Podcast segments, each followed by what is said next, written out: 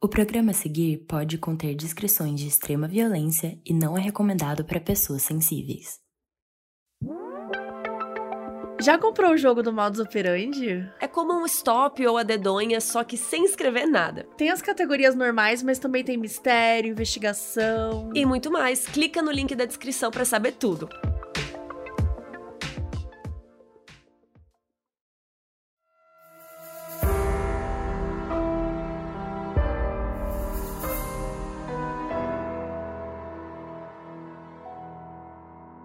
No final da década de 80, meninos começaram a sumir misteriosamente em diversos estados do Brasil, especialmente na cidade paraense de Altamira.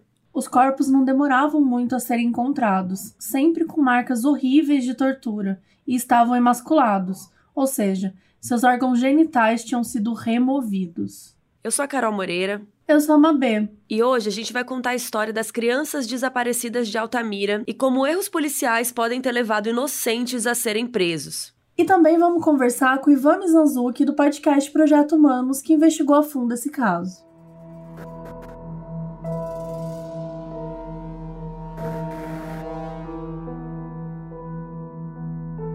Altamira é uma cidade do Pará que fica no norte do Brasil. E o Pará fica em um território que é da região onde a floresta amazônica está localizada e que abrange não só o Brasil, né, mas também outros países. Na década de 70, o Pará e especificamente Altamira passaram a ser temas de conversas e planos do Brasil.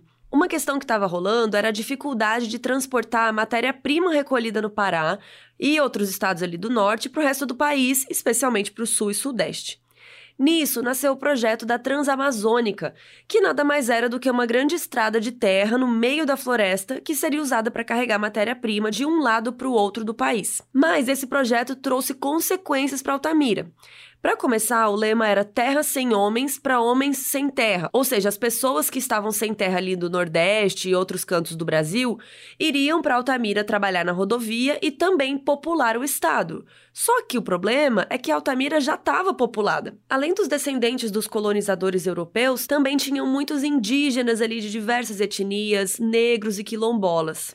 Outro problema que a Transamazônica levou para Altamira foi o crescimento populacional desmedido e descontrolado. Quando o projeto começou, a cidade tinha uma população de 15 mil habitantes, mas em 1980 a cidade já tinha passado para 46 mil, mais do que o triplo.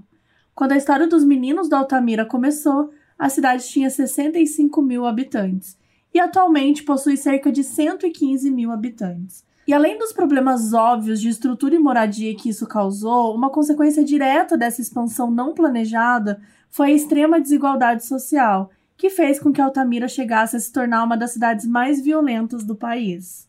Essa violência era e sempre foi extremamente negligenciada por parte das autoridades, e o que fez com que os poderosos da cidade se sentissem no direito de mandar e desmandar. Assim, eles tinham em Altamira o que era chamado de consórcio da morte, que era organizado pelos donos de terra, de negócios ou garimpeiros, pessoas que tinham algum tipo de poder e que se sentiam incomodadas quando alguém ou algum grupo social começava a lutar por qualquer direito de território. É nesse cenário onde a população vivia encurralada e com medo dos grandes poderosos da região que, em 1989, os meninos começaram a sumir em Altamira. Uma característica bem triste desses casos é que a polícia não foi acionada desde o primeiro menino que desapareceu e foi morto. Por isso, a maioria dos registros que a gente tem são anotações e provas recolhidas por uma organização chamada Comitê em Defesa da Vida das Crianças Altamirenses. Não se sabe exatamente quando o comitê foi criado, mas algumas fontes acreditam que tenha sido em algum momento entre o primeiro e o terceiro ataque às crianças de Altamira. De acordo com uma carta aberta do comitê, que é do dia 20 de outubro de 92, a primeira criança atacada que se tem notícia é um menino chamado José Sidney, que foi encontrado morto em julho de 89. A segunda criança foi um menino de 8 anos que foi emasculado no dia 11 de novembro de 90, mas que sobreviveu. A terceira criança foi um menino chamado Vandy Clay Pinheiro, sequestrado no dia 23 de setembro de 1990, foi estuprado e emasculado, mas sobreviveu graças ao tratamento médico. A quarta criança foi um menino chamado Ailton Fonseca, também de 8 anos, que desapareceu em julho de 1991 e a ossada foi encontrada um tempo depois. A quinta criança foi um menino chamado Judilei da Cunha Chipaia, de 13 anos, que foi emasculado e morto em 1 de janeiro de 1992. E a sexta criança foi um menino chamado Jaenes da Silva Pessoa, também de 13 anos, em outubro de 1992. Vocês podem notar que algumas crianças têm informações como idade e outras não têm. Isso é porque algumas famílias não tinham todas essas informações ou não quiseram dar ou simplesmente não sabia. Poucas crianças em Altamira tinham sequer um registro de nascimento. Com exceção do Judirley, que pertencia ao grupo indígena Chipaia, não se sabe nem a cor da pele dessas crianças para fazer qualquer recorte de raça, já que a maioria delas não tinha nem foto. E todas as crianças tinham sinais de muita tortura, ferimentos extensos e estavam emasculadas, ou seja, sem os órgãos genitais. A polícia de Altamira não tinha sido muito eficiente em investigar qualquer um dos casos. O mais perto que tinham feito disso foi pegar um homem chamado Rotílio Francisco do Rosário. O Rotilho era uma pessoa em situação de rua que foi preso em janeiro de 92, depois de uma menina denunciá-lo por estupro. E o lugar onde ela tinha sido atacada foi muito perto do lugar onde o Judirley, o quinto menino, tinha sido encontrado. Então o Rotilho foi preso e confessou o estupro, mas sempre se declarou inocente com relação ao assassinato do Judirley. Só que poucos dias depois dele ser preso, ele faleceu dentro da delegacia de Altamira com a causa de morte de edema agudo de pulmão e insuficiência cardíaca. A polícia diz que ele foi encontrado morto quando alguns guardas foram entregar para ele uma das refeições do dia e que ele estava sozinho na cela. Essa prisão não foi suficiente para a população de Altamira, especialmente porque muitos moradores e os familiares das vítimas achavam que o Rotilho tinha sido só um bode expiatório, uma resposta mal dada pela polícia para dizer que tinha encontrado o assassino, quando na verdade não era, não estavam fazendo nada. Algumas fontes e familiares até afirmam que o Rotilho foi pintado como monstro e que teria sido torturado até a morte para confessar o crime contra os meninos de Altamira. Ou seja, até janeiro de 1992, a polícia só tinha investigado de fato uma vez com um caso contra o Rotilho, e ainda daquela forma. Isso só foi mudar quando a última criança citada na carta aberta, o Jaenes, desapareceu.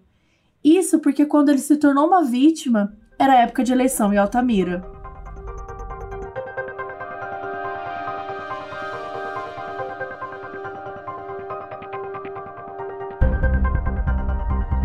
Menino Jaenes da Silva Pessoa desapareceu no dia 1 de outubro de 92, num momento em que toda a cidade estava falando sobre a eleição que iria acontecer no sábado, dia 3. O Jaenes tinha 13 anos e era filho de uma professora com um fazendeiro, e morava com a família em um pedaço de terra que era dos parentes de um primo do pai do menino. Esse primo aí era um cara chamado Amadeu Gomes. E o Amadeu é importante aqui para nossa história porque ele era uma das pessoas mais importantes de Altamira na época. Ele e os irmãos tinham muita influência, eles eram bem ricos e poderosos. Além disso, o Amadeu também era dono do Posto Gomes, um posto de gasolina na cidade. E aí o Jaenes ajudava o seu pai com o gado da família todos os dias. Então naquela quinta-feira do dia primeiro, ele saiu de casa lá para as 10 da manhã e foi fazer as suas coisinhas. Uma senhorinha que morava perto da família viu quando Jaenes pulou a cancela da fazenda para poder cuidar do serviço dele, mais ou menos naquele horário, umas 10 da manhã. Quando foi mais ou menos meio-dia, um outro vizinho disse que ouviu três gritos do Jaenes. Só que ele não se deu conta de que era alguma coisa ruim, achou que o menino estava gritando com gado, alguma coisa assim. E aí, quando deu mais ou menos meio-dia, o pai dele chegou em casa, depois de resolver umas coisas né, no centro da cidade, e não encontrou o Jaenes mas não se preocupou muito de início, resolveu tirar um cochilo. Quando ele acordou de novo, depois de uma e meia da tarde, ele começou a ficar de fato preocupado, assim como os outros irmãos dele, já tinham todos meio que se mobilizando ali para procurá-lo.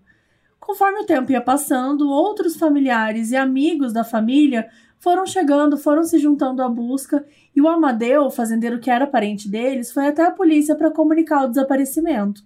Ninguém esperou muito tempo para se espalhar e procurar.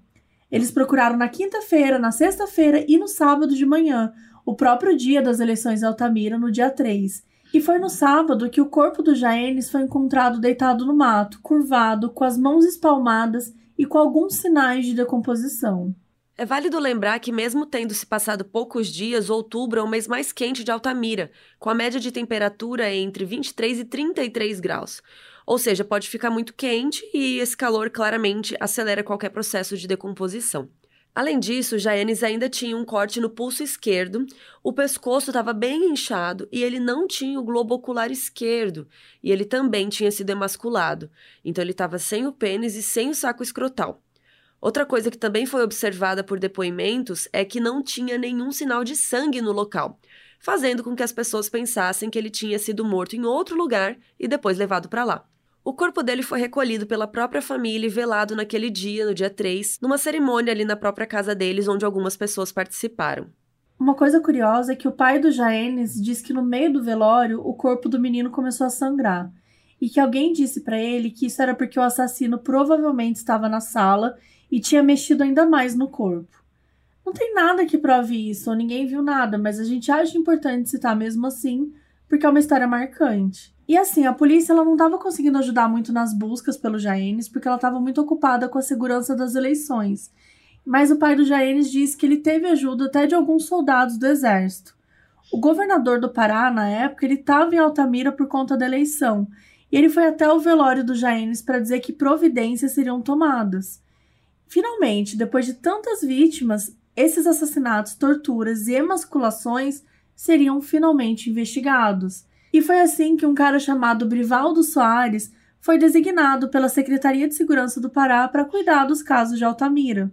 A ideia era que o Brivaldo passasse uma segurança maior para a população, porque ele era de Belém, né, não de Altamira, numa cidade grande e tal. E já que a população tinha perdido um pouco a fé na polícia, porque ficou muito tempo sem fazer nada e tal, então o Brivaldo seria ali um, uma nova injeção de ânimo para a população.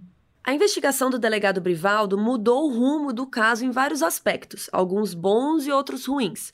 A primeira coisa que ele percebeu quando chegou lá foi o medo que a população tinha em conversar com ele, provando assim que a suspeita de todos era mesmo que os responsáveis pelos crimes eram poderosos da cidade. E lá pelo dia 14 de outubro, o Brivaldo já estava começando a chamar pessoas para depor e já tinha começado a pedir mais informações e evidências sobre o corpo. Por exemplo, no próprio dia 14, ele pediu a exumação do corpo do Jaenes para que ele fosse examinado por um médico. O relatório final respondeu algumas dúvidas que o Brivaldo tinha, entre elas se o órgão retirado podia ser usado para venda e transplante ilegal, e o relatório dizia que não. Ele também queria saber se o corte poderia ter sido por um especialista, né, alguém profissional, e o relatório também disse que não. E por fim, o relatório dizia que esse corte poderia ter sido feito com instrumentos como uma navalha ou uma faca muito afiada. No mesmo dia que chegou o relatório do médico com as respostas que o privado queria, ele também pegou o depoimento do pai do Jaenes, que contou para ele a sequência dos fatos que a gente contou aqui. Ou seja, ele não tinha assim uma super pista também. Mas o Brivaldo não desistiu e ele seguiu tentando traçar um perfil e investigar tudo que ele podia, inclusive os casos anteriores, porque, segundo ele, todos estavam conectados. Até aquele momento, ninguém tinha exatamente juntado todos os crimes num só por mais que eles claramente fossem muito parecidos e muito provavelmente tivessem sido cometidos pela mesma pessoa, o mesmo grupo de pessoas, né? Mas aqui a investigação dá uma guinada muito importante. Segundo as investigações do delegado Brivaldo e da equipe, a suspeita era de que os crimes contra o Jaenes e contra os outros meninos tinham sido obra de um maníaco sexual, que provavelmente era homossexual. Naquela época era muito comum que os crimes contra crianças fossem atribuídos a homossexuais, já que o termo na época tinha uma carga de perversão. O que é né, absurdo, gente. E mesmo que o delegado não tenha admitido em nenhum momento que esse era o pensamento determinante para o resto da investigação dele, acabou que foi isso que aconteceu. Um homem chamado Luiz Capiche tinha sido investigado anteriormente com relação ao caso do Judirley, com base em alguns depoimentos, tanto de um sobrevivente quanto de outros familiares envolvidos. A investigação contra o Luiz Capiche não tinha chegado a lugar nenhum, por falta de evidências, mas examinando esse suspeito com mais cuidado e recolhendo outros depoimentos de familiares, especialmente de Judirley, o delegado conseguiu juntar algumas peças. Uma das irmãs do Judirley disse que ele sumiu depois deles terem ido brincar num igarapé em Altamira. Igarapé é tipo um pequeno caminho de rio formado por outros rios maiores. E eles tinham ido lá nadar à tarde no dia em que ele desapareceu. Mas a pista que a irmã deu, que foi confirmada por outras testemunhas, foi que ela viu uma caminhonete vermelha perto do Igarapé naquele dia. E aí a investigação ligou a caminhonete ao Luiz Capiche, porque às vezes ele dirigia uma caminhonete assim. E, além disso, também tinha o boato que o Luiz Capiche era gay. Só que eles também ligaram a caminhonete a um sujeito chamado Amailton Madeira Gomes. O Amailton era um jovem de 23 anos e ele era filho do Amadeu, que lá no começo do episódio a gente contou que era o fazendeiro poderoso da cidade, que tinha um posto e tudo mais. Então, Amailton é filho desse cara. E é aqui que a investigação começa a tomar um rumo importante porque é quando o delegado começa não só a juntar os crimes, mas também na cabeça do delegado ele estava comprovando a sua teoria de que os crimes tinham sido cometidos por um maníaco homossexual. Primeiro porque o modo como o Judirley foi encontrado foi bem semelhante ao Jaenes. O corpo do menino foi encontrado três dias depois do início das buscas por ele. Reconhecido pelas suas irmãs, estava muito ferido, já em estado de decomposição, nu e com muitas lesões no ânus, golpes de faca pelo resto do corpo e também emasculado. A segunda coisa que levou o Brivaldo a considerar o Amailton suspeito foi que, segundo depoimentos, uma empregada da família Gomes teria visto o Amailton chegar em casa no dia 2 de janeiro com a camisa coberta de sangue. E apesar dessa informação nunca ter sido confirmada, ela foi muito usada como um indício circunstancial. A terceira coisa que transformou o Amailton no principal suspeito foi que, segundo histórias dos moradores de Altamira, ele era um cara meio doido que fumava maconha, playboyzinho e, acima de tudo, homossexual. Ou seja, bem resumidamente, todo mundo que era gay virou um suspeito, né? Porque naquela época, as coisas relacionadas à homossexualidade muitas vezes, infelizmente, eram ligadas a distúrbios, né? A uma perversão. Só que, gente, o Amailton tinha um álibi.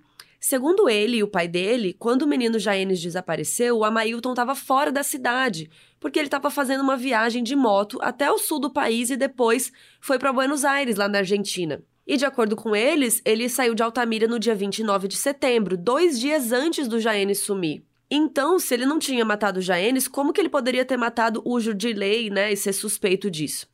E é aí que a teoria evoluiu para o Amailton é um dos responsáveis. Seriam os sequestros, assassinatos e emasculações de crianças obra de não só uma pessoa, mas de um grupo?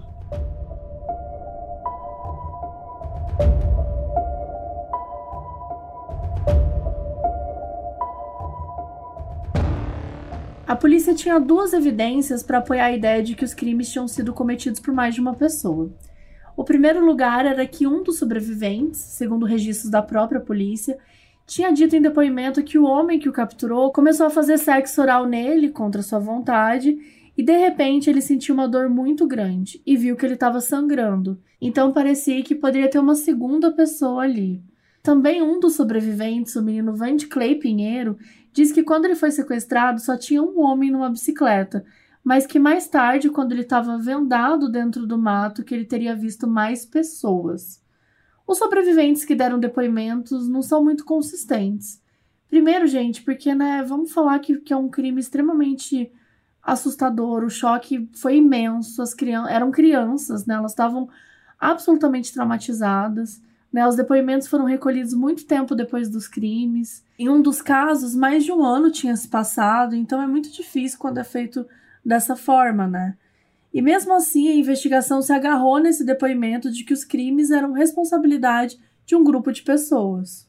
O segundo lugar de onde vem essa teoria é que no dia 13 de novembro de 92, um menino chamado Clebson Ferreira Caldas desapareceu.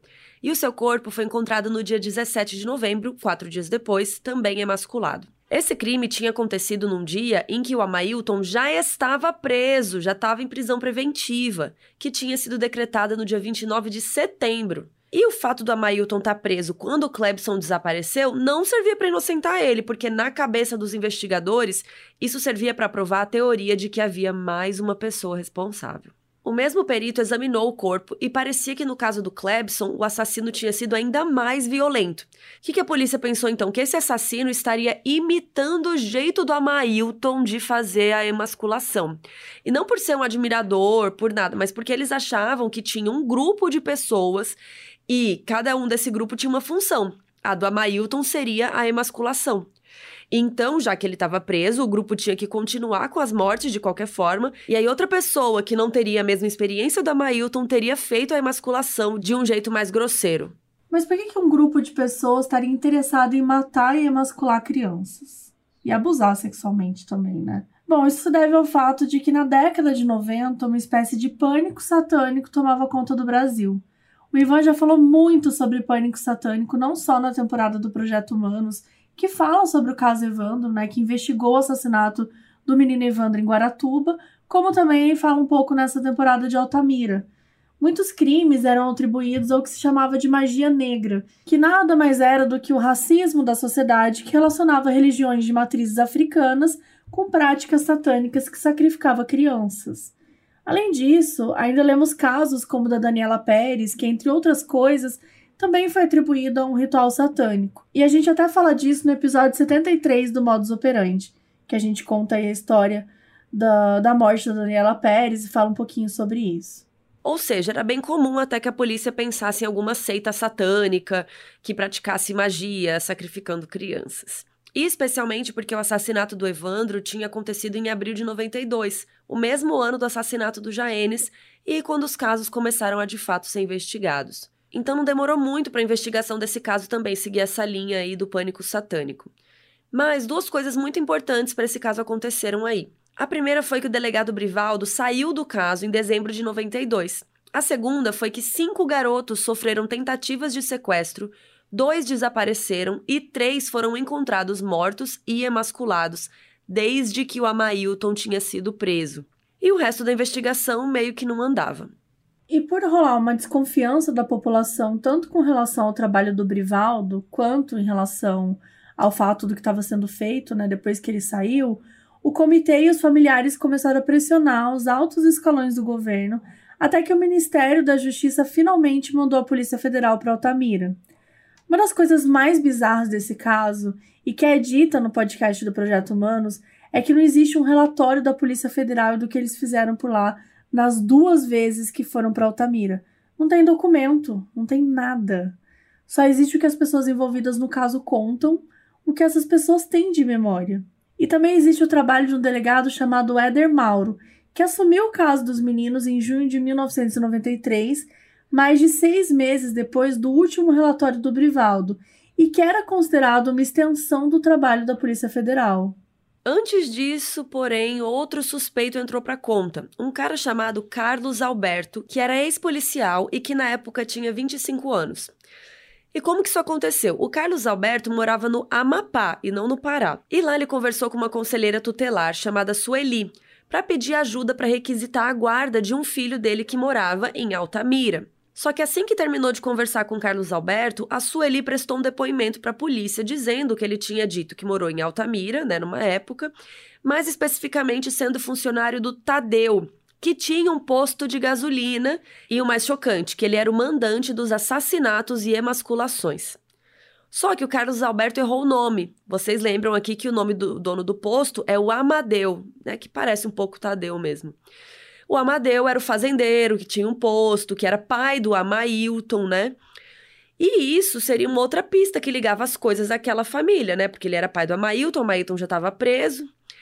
Então, quando o delegado Éder Mauro assumiu o caso, ele tinha em mãos alguns suspeitos.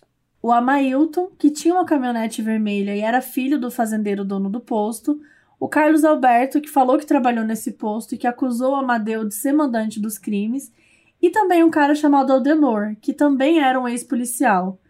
Esse Aldenor muito provavelmente apareceu como suspeito nas investigações da Polícia Federal. Só que, como não existe nenhuma documentação, a gente não tem como saber direito como ele foi parar nessa lista. Mas o que acabou pegando para Aldenor foi que o delegado Éder Mauro mostrou uma foto dele para o sobrevivente Vandy Clay e o menino reconheceu ele. Mas o Aldenor nunca foi nem localizado, não se sabe onde ele estava ou está até hoje. Então, ele ficou nessa lista de suspeitos, mas sumiu. Então, quem estava preso era o Amailton e o Carlos Alberto. Mas é com a investigação do Éder Mauro que essa lista aumentou.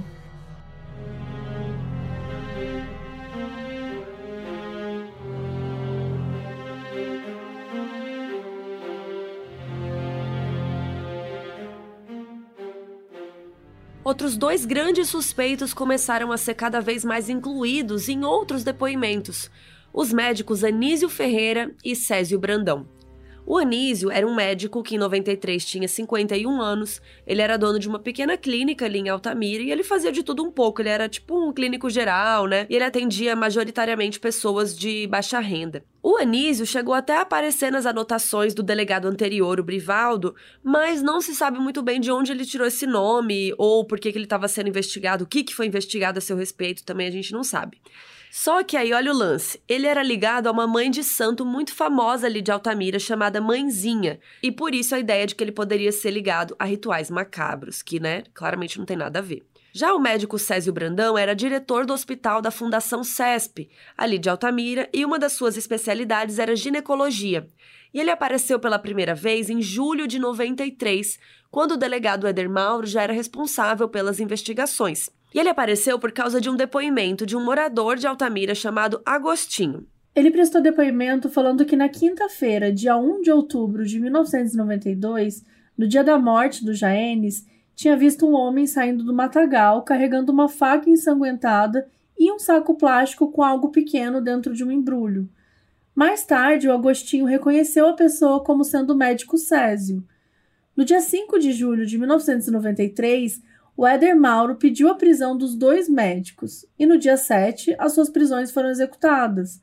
Na casa do Anísio, a polícia achou apenas alguns livros e na casa do Césio eles acharam materiais médicos como bisturis, pinças, agulhas de anestesia da cintura para baixo, uma baioneta e drages de um calmante natural.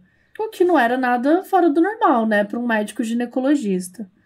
Quando o Amailton, que já estava preso, foi interrogado sobre os médicos, ele disse que não conhecia nenhum dos dois e também falou que não conhecia o Carlos Alberto do posto ou até o Aldenor, o ex-policial que estava sumido.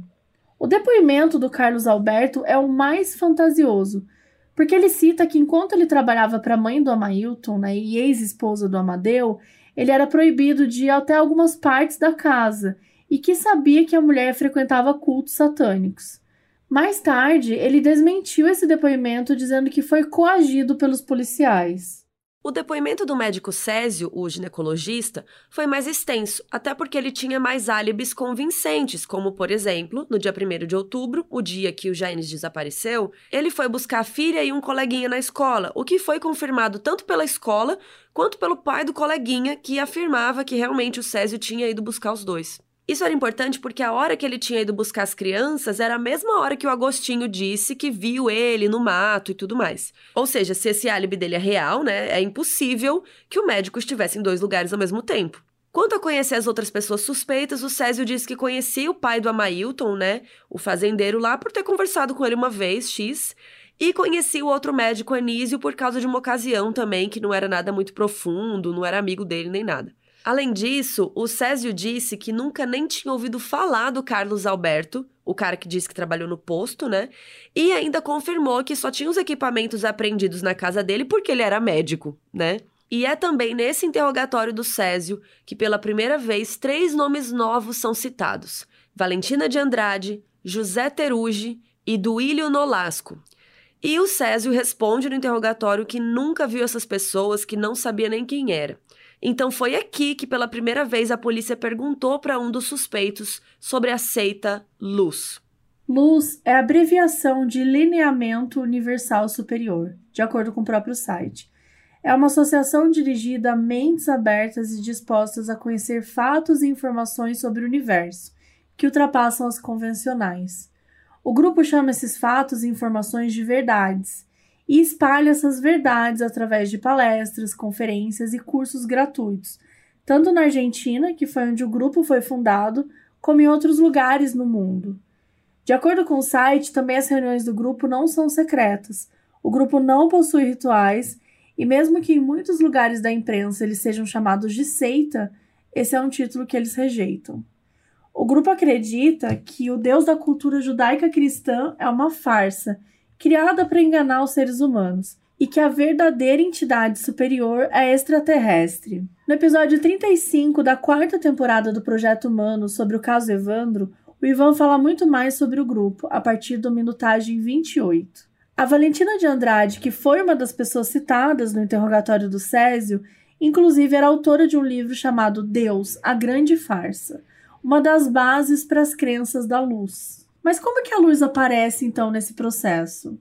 Bom, primeiramente a Luz já era conhecida como uma seita desde 92, quando o menino Evandro foi assassinado e o grupo passou a ser considerado suspeito, já que tinha estado na cidade de Guaratuba, onde tudo aconteceu, em fevereiro de 92.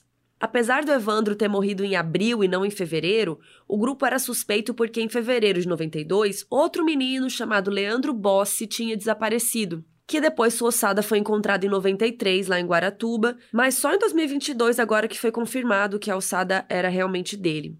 Enfim, depois de alguma investigação, a polícia do Paraná descartou a possibilidade de que a Valentina ou o Grupo Luz tivesse qualquer envolvimento tanto no assassinato do Evandro quanto do Leandro, e a juíza da época até pediu desculpas publicamente. A Valentina, na década de 70, foi casada aí com o tal do Duílio, mas os dois se separaram logo depois que ele se mudou para Altamira. E aí, em seguida, ela conheceu e se casou com Terug, que era argentino. O Grupo Luz foi reconhecido por um homem chamado Edmilson da Silva Frazão, que contou para a polícia que tinha estado num ritual de magia negra, palavras dele, no sítio do Anísio, que era um dos médicos suspeitos. Nenhum mandado de busca e apreensão foi expedido para o tal do sítio, não que se tenha notícia, e nenhuma investigação foi de fato feita no sítio. Mas a verdade é que o depoimento do ritual passou a ser tão importante quanto a do Agostinho, que disse que tinha visto o médico Césio saindo do mato. Graças a esses dois depoimentos, então o caso estava formado. Vamos relembrar. A Mailton, o filho do fazendeiro dono do posto, que tinha caminhonete. O Carlos Alberto, que disse que trabalhou no posto e que falou que o dono do posto era o mandante. O Aldenor, aquele ex-policial que não foi encontrado, sumiu do mapa. Césio, o médico que tinha conexão com uma mãe de santo, Anísio, o ginecologista que teria sido visto saindo do mato, e a Valentina, que seria a mandante líder dessa suposta seita. Todos esses foram formalmente indiciados pelo homicídio de diversas crianças. A fase de instrução foi bem extensa e durou até março de 94, quando um promotor concluiu que não havia indícios que justificasse a prisão dos seis réus, apenas a prisão da Valentina, e vale pontuar que até então a Valentina nem tinha ido lá em Altamira para responder sobre esses crimes. Ela estava ali só com os advogados fazendo isso por ela, até porque ela nem morava em Altamira. E também vale pontuar que até aquele momento, o Amadeu Gomes, o pai do Amailton, era considerado um dos réus graças ao depoimento do Carlos Alberto para a conselheira tutelar Sueli, mas nunca foi investigado propriamente. E mais para frente ele foi descartado como suspeito. Três meses depois disso, um dos assistentes de acusação, por parte da família de uma vítima, pediu que o processo fosse revisto e os réus devidamente pronunciados e levados a júri. Em junho de 1994, um juiz concordou e concluiu que os réus tinham que ser todos levados a júri. Ainda tinha uma última coisa para resolver sobre o julgamento. Enquanto uma parte da justiça e a acusação queriam que todos os acusados fossem julgados juntos, as defesas de cada um achavam que isso não fazia o menor sentido. Especialmente porque isso significava que, no todo, cada defesa teria um tempo muito pequeno para construir seus argumentos, né? Isso feriria o princípio de que toda pessoa tem direito à defesa, né? Uma defesa justa. E acabou que depois de algum vai e volta, ficou decidido que os julgamentos seriam separados, mas feitos de forma consecutiva, sem período de espera entre um e outro. O primeiro dia de julgamento foi no dia 27 de agosto de 2003. Sim, gente, mais de uma década desde que o Amailton tinha sido preso em 92. E aí, nesse primeiro, foram julgados o Amailton, de novo, gente, a gente tá repetindo muito, mas é porque tem muito nome. Então, o Amailton, que é filho do dono do posto, e o Carlos Alberto, que disse que tinha trabalhado no posto. O caso construído pela acusação era mais no sentido de provar que existia uma seita satânica ali em Altamira e que todos os réus faziam parte daquilo. Enquanto a defesa se baseou nos autos do processo e em provar o caráter, provar álibis dos réus, por exemplo, lembram que o promotor pediu que todo mundo fosse impronunciado porque ele não viu indícios de culpa em nenhum dos acusados? Então, pouco depois daquilo, ele pediu afastamento do caso, mas ainda assim foi chamado pela defesa do Amailton para reforçar ali para o júri né, essa teoria dele de que não tinham provas concretas, né, tinham uns rumores, mas enfim, isso não é uma evidência. Aliás, essas defesas todas tiveram muita dificuldade, né? Porque como que você explica uma coisa que você. Tipo assim, como que você explica que você não tá numa seita, né? Tipo, que provas você vai trazer de não seita para eles, né? Sei lá. É, é, é estranho, É complicado. né? Tipo, tipo, eu não tô numa seita. Tá, e aí? Prova. É, você vai ter que provar que você tá em outra igreja. Então, sabe assim, uma... sei lá, é muito difícil isso. E a acusação, por outro lado, tinha uma arma muito melhor. Os sobreviventes que se sentiram seguros o suficiente para ir depor foram lá no julgamento. Eles nunca tinham feito isso na vida, em nenhum outro dia, outro depoimento, nada. Somente 10 anos depois nesse julgamento. E eles reconheceram os dois réus. E por mais que esse reconhecimento seja estranho para quem conhece o processo e a história, para os jurados foi suficiente. E os dois foram condenados. O Amailton, a 57 anos preso, e o Carlos Alberto há 32 anos. Uma coisa estranha que a pesquisa do Projeto Humanos aponta é que o Amailton foi considerado culpado pelo assassinato do menino Flávio Lopes da Silva, que tinha sido vítima de emasculação. O problema é que o Flávio tinha sido morto em março de 1993, enquanto o Amailton já estava preso. Gente, isso nunca nem foi explicado. No dia 2 de setembro, alguns dias só, depois foi a vez do médico Anísio enfrentar o julgamento. Ele era aquele que tinha conexão com uma mãe de santo. Contra ele existiam três depoimentos importantes.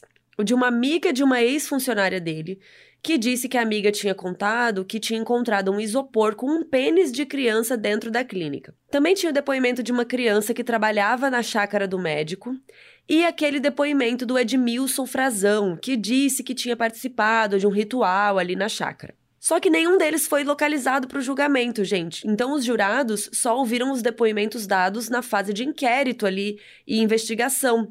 Então eles não foram lá, basicamente. E eles também ouviram os depoimentos dos sobreviventes. Dessa vez, eles também diziam que antes de desmaiarem, eles sentiam uma espécie de dormência, o que para a acusação combinava com a tese de que os médicos tinham participado e ainda providenciado anestésicos. Lembrando que também essa informação aí de dormência nunca tinha aparecido em nenhum lugar, em nenhum depoimento, em nenhum sobrevivente nunca tinha falado sobre isso, só aqui. A defesa do médico chamou testemunhas de caráter que atestavam que ele era uma boa pessoa e questionou os depoimentos dos sobreviventes sobre essa dormência. Então, no dia 4 de setembro de 2003, o médico Anísio foi considerado culpado e condenado a 77 anos de prisão. Além de ser a maior pena até aquele momento, não tinha nenhuma evidência física contra ele. E os depoimentos que foram super prejudiciais sequer foram ouvidos pelos jurados, porque as pessoas não foram encontradas para participar. O julgamento do médico Césio, o ginecologista, começou no dia 8 de setembro e não foi muito diferente, já que os dois tinham contra eles coisas parecidas, apesar de que na casa dele foram encontrados aparatos médicos. O que a gente já falou aqui, né, que não é estranho porque ele era de fato médico. A única coisa que ele tinha de diferente a seu favor eram testemunhas super sólidas que confirmavam o álibi dele para o dia que a testemunha teria dito que viu ele no matagal, perto lá de onde foi encontrado o corpo do Jaenes. No total, quatro testemunhas foram depor que, entre meio-dia e uma da tarde, tinham visto Césio ou buscando as crianças na escola ou trabalhando no hospital de Altamira, fazendo com que fosse impossível que o Césio tivesse no mesmo matagal.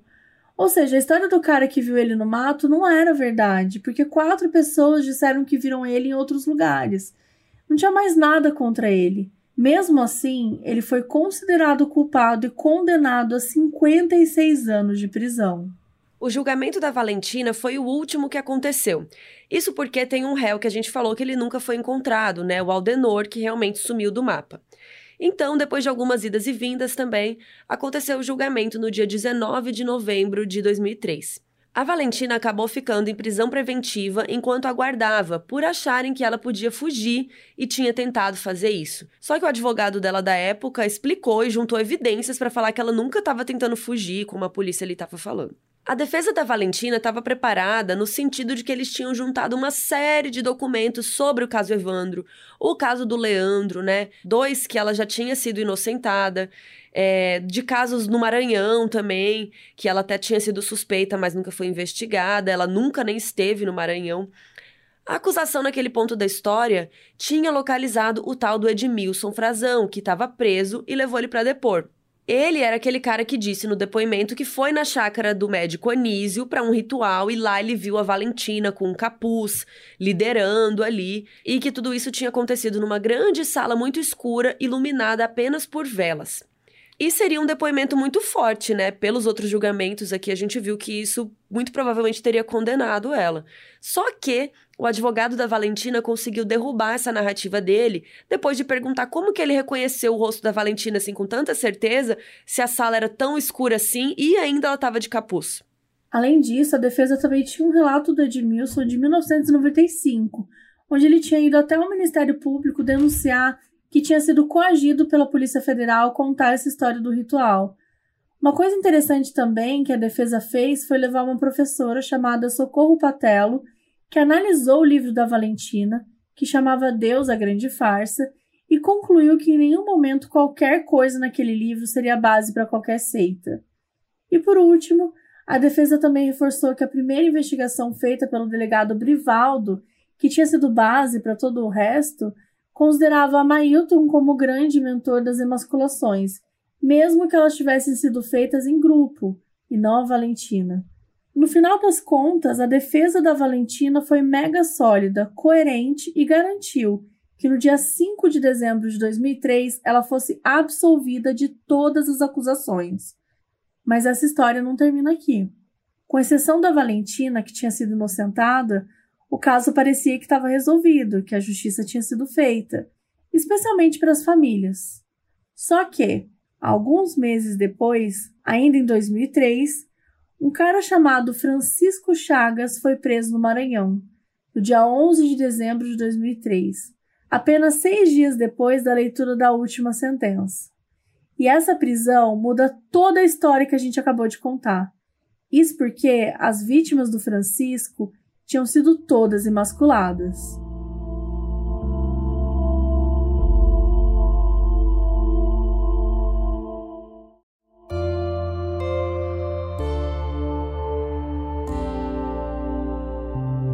Francisco Chagas nasceu em 1965 em Caxias, uma cidade no Maranhão.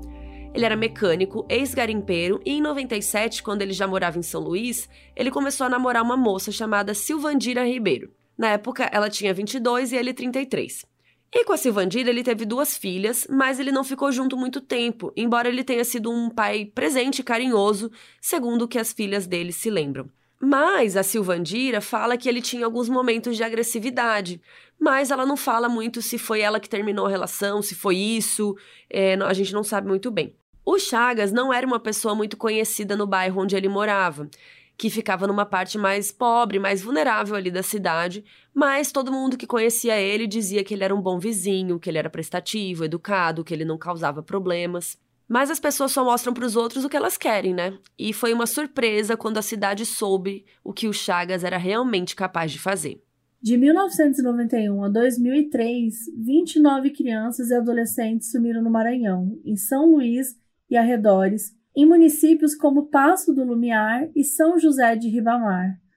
A maioria morava em situação de vulnerabilidade em áreas muito pobres. As vítimas eram todos meninos e eram encontradas em situações terríveis. Eles estavam quase sempre em covas, em matagais ou lugares mais distantes do resto da cidade. Os corpos estavam quase sempre separados das roupas, que eram enterradas um pouco distante da cova.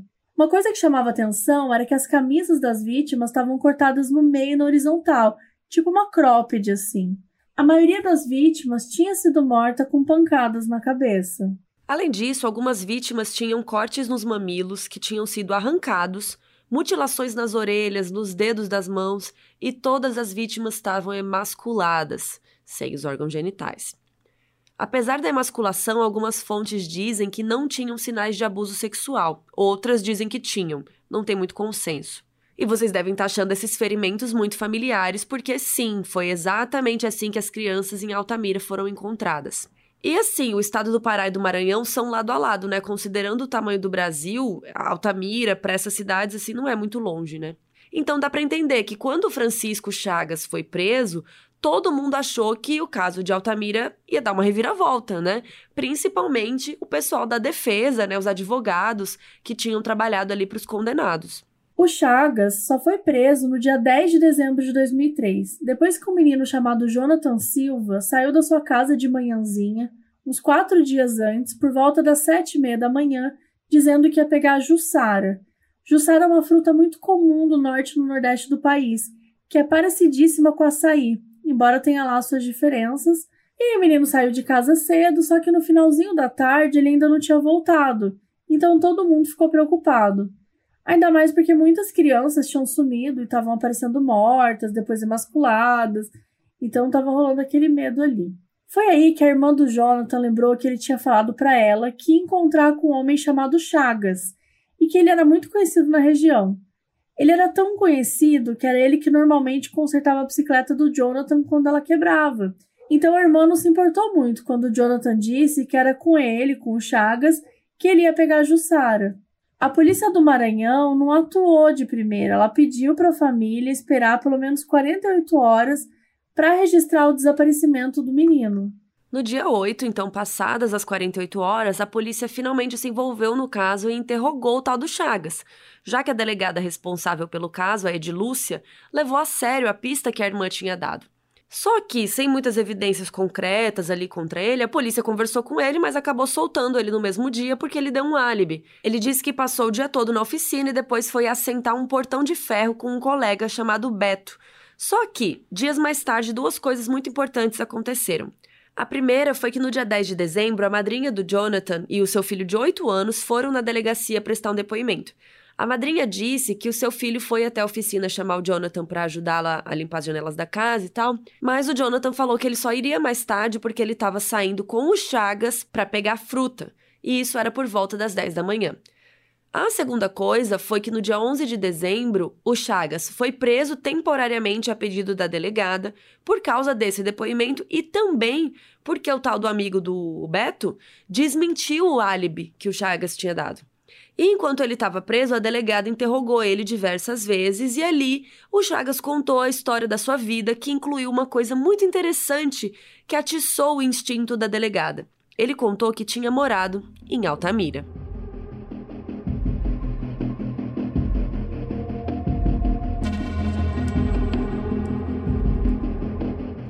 A delegada mantinha o Chagas preso temporariamente enquanto as investigações rolavam mas ela sabia que uma hora ou outra ela ia ter que soltar por falta de evidências. E foi então que no dia 19 de dezembro, uma pessoa reconheceu a bicicleta do Jonathan, que tinha sumido no mesmo dia que ele desapareceu e que estava com outra criança.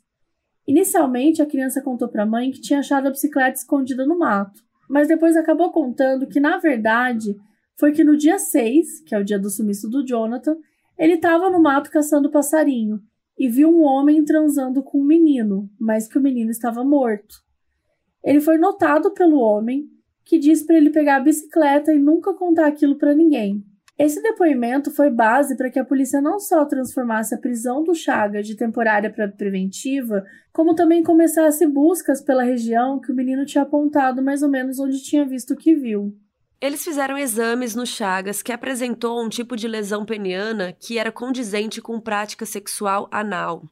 E isso se somava ao fato de que a região do ânus da ossada do Jonathan apresentava uma lesão.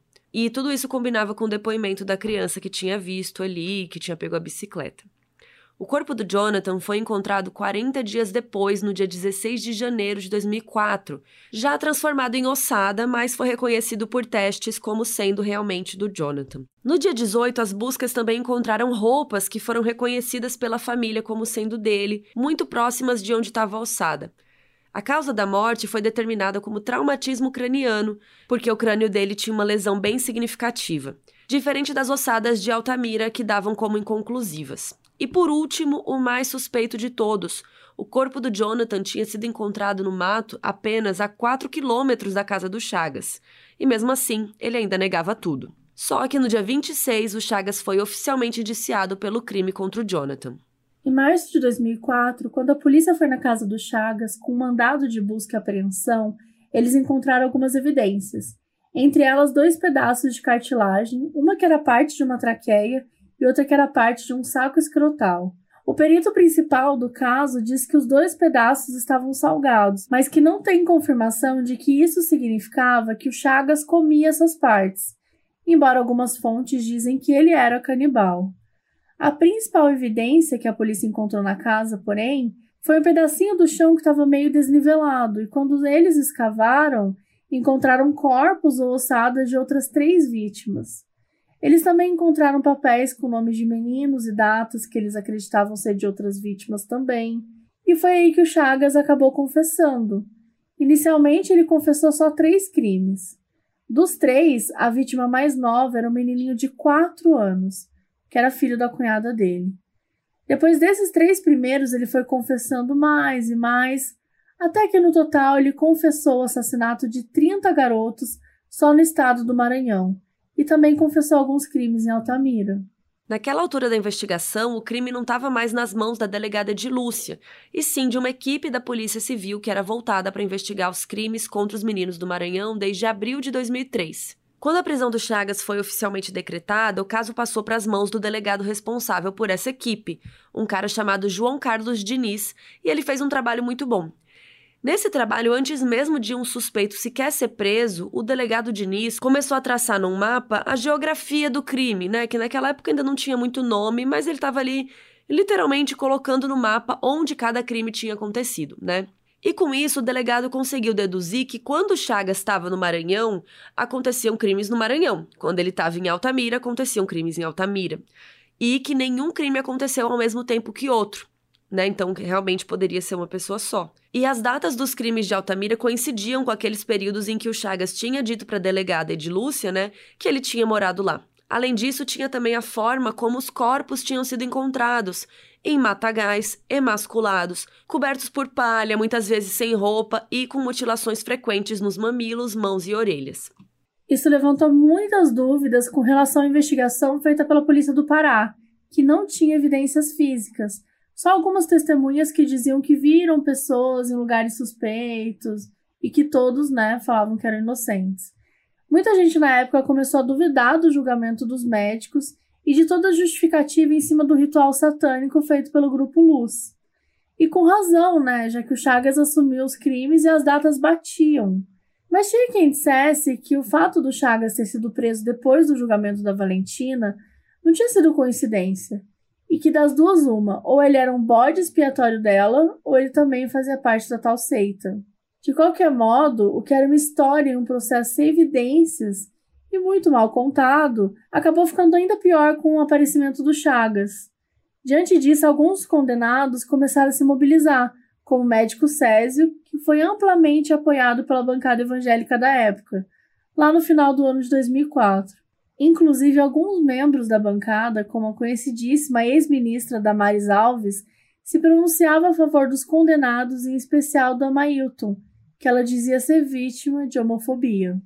O Chagas foi levado para Altamira em junho de 2004, depois de admitir 14 crimes, num interrogatório ali na própria cidade. Mas o grande problema, especialmente do depoimento dessa época, é que ele não se lembra de detalhes muito precisos sobre os crimes. Ele lembra mais de roupa, algum objeto, outras coisas assim. Então, apesar de algumas vítimas que ele confessou ter assassinado serem vítimas pelas quais os quatro condenados anteriores, né, que a gente citou, os julgamentos tal, então, algumas vítimas que ele confessou, aqueles quatro condenados lá foram presos pela morte delas, né? Mas mesmo assim, não tinha para a Polícia Civil uma justificativa real para indiciar o Chagas por esses crimes.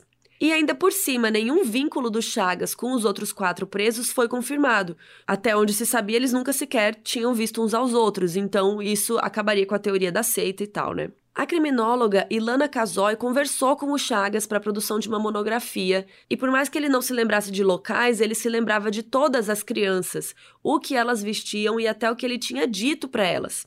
A Ilana também disse que os crimes de Altamira que aconteceram entre 89 e 92 foram os primeiros do Chagas e que ele admitiu ter cometido 45 crimes juntando as vítimas do Pará e do Maranhão, sendo que desses 45, 42 foram mortos e 3 sobreviveram. Em dezembro de 2004, uma outra mudança no caso da Altamira aconteceu. Os médicos Césio Anísio e o Amailton, que era o terceiro lá que estava preso, foram soltos por uma decisão do Supremo Tribunal Federal, STF, naquela época comandado pelo ministro Marco Aurélio Melo, enquanto Carlos Alberto permaneceu detido, possivelmente por outros crimes ou por falta de advogados. Em 2005, porém, essa ordem de soltura foi revogada e a prisão deles foi decretada novamente. Enquanto suas defesas apelavam, eles puderam aguardar o processo em liberdade. E quatro anos depois, em 2009, as defesas esgotaram todos os recursos e os médicos acabaram presos de novo, enquanto Amailton nunca mais apareceu e foi considerado foragido com mandado de prisão válido até 2025, que é aí está chegando. Em 2010, um ano depois, o Carlos Alberto morreu de câncer com cerca de 43 anos, e ele pôde passar os seus últimos dias em casa com a sua família. Em uma audiência da Comissão de Direitos Humanos em 2013, a favor dos médicos e do Amailton, a pastora Damaris Alves apareceu de novo para falar sobre a homofobia que o Amailton tinha sofrido, não só do sistema, como dos encarcerados que estavam no mesmo presídio que ele. E segundo ela, o Amailton não estava foragido e sim morto por conta de ter contraído HIV quando ele foi torturado dentro da prisão. Independente de tudo isso, o Chagas foi julgado pelos crimes no Maranhão em 2009. E ali a história foi outra. Não só ele estava muito impaciente, muito nervoso, muito reativo, como ele negou todos os crimes que tinha confessado, inclusive aqueles que as ossadas tinham sido encontradas dentro da própria casa dele. Ainda em 2004, no ano que ele tinha sido preso, ele já tinha parado de colaborar, assim, com a justiça. Mesmo assim, ele foi condenado por 20 crimes no Maranhão, apesar de ter confessado 30. Os crimes dele somam 580 anos de prisão e ele continua preso no complexo penitenciário de Pedrinhas, em São Luís, no Maranhão. E o término da sua sentença está previsto para 2041, quando ele terá 76 anos. O médico Césio nunca desistiu de provar sua inocência, e depois de alguns pedidos de revisão criminal negados, ele seguiu preso no Pará até 2018 e depois conseguiu transferência para um presídio no Espírito Santo, mais perto da sua família. Em 2022, ele recebeu alvará de soltura para cumprir a pena em regime aberto. Já o médico Anísio teve três AVCs quando estava preso. Em 2020, ele foi internado no Hospital de Belém, em estado grave, e faleceu no mesmo ano. Para o Projeto Humanos, o Ivan conseguiu falar com a mãe do Amailton, que está viva, e confirma que a Damares disse na audiência em 2013 de que o filho está morto. A história dos meninos de Altamira não tem um fim de verdade, porque assim como lá no caso Evandro, o que aconteceu aqui foi uma investigação pautada em preconceito religioso, em evidências que eram boatos ou talvez até coagidas, né? E isso acaba por ter um impacto não só nas famílias das vítimas, quanto nas famílias dos acusados e, né, na vida desses acusados. De todos eles, a Valentina finalmente conseguiu contar sua história e falar um pouco sobre o que ela realmente acredita quando foi entrevistada pelo Ivan Mizanzuki para o podcast dele. E ela morreu poucos dias depois que o episódio foi ao ar. Enquanto isso, os outros quatro que foram suspeitos e condenados passaram anos e anos presos. As famílias das vítimas de Altamira recebem uma compensação vitalícia do governo, mas que não traz de volta suas crianças. E eles acreditam que a justiça foi feita. E quem mais sofre com isso é quem carrega essa história de um jeito ou de outro e que tem as suas dores, que provavelmente nunca serão sanadas.